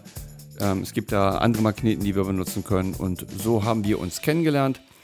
Wir haben uns in Ungarn das erste Mal dann live und in Farbe kennengelernt. Wir haben uns auseinandergesetzt. Seitdem sind wir im regelmäßigen Austausch. Ich schätze seine direkte Art. Auch Martin äh, polarisiert mal das ein oder andere mit seinen Aussagen. Er ist aber, er trägt das Wort auf der Zunge. Öfters meine Erfahrung finde ich positiv. Er engagiert sich sehr stark. Jedes Jahr macht das Rollerkommando eine Verlosung, Tombola für den guten Zweck. Auch da ist es so, dass Martin sich intensiv engagiert. Das macht Andrea, seine Frau, auch. Ich finde es lohnenswert, endlich mal auch einen Blick in die österreichische Vespa-Szene zu werfen. Die Schweizer hatten wir schon. Übernächstes Mal, wenn alles gut geht, werfen wir einen Blick über den Teich in die kanadische Vespa-Szene. Ich kann nur sagen, ich freue mich jetzt schon auf das Gespräch. Bleibt gesund, fahrt vorsichtig. Wir sehen uns auf der Straße oder Fight. you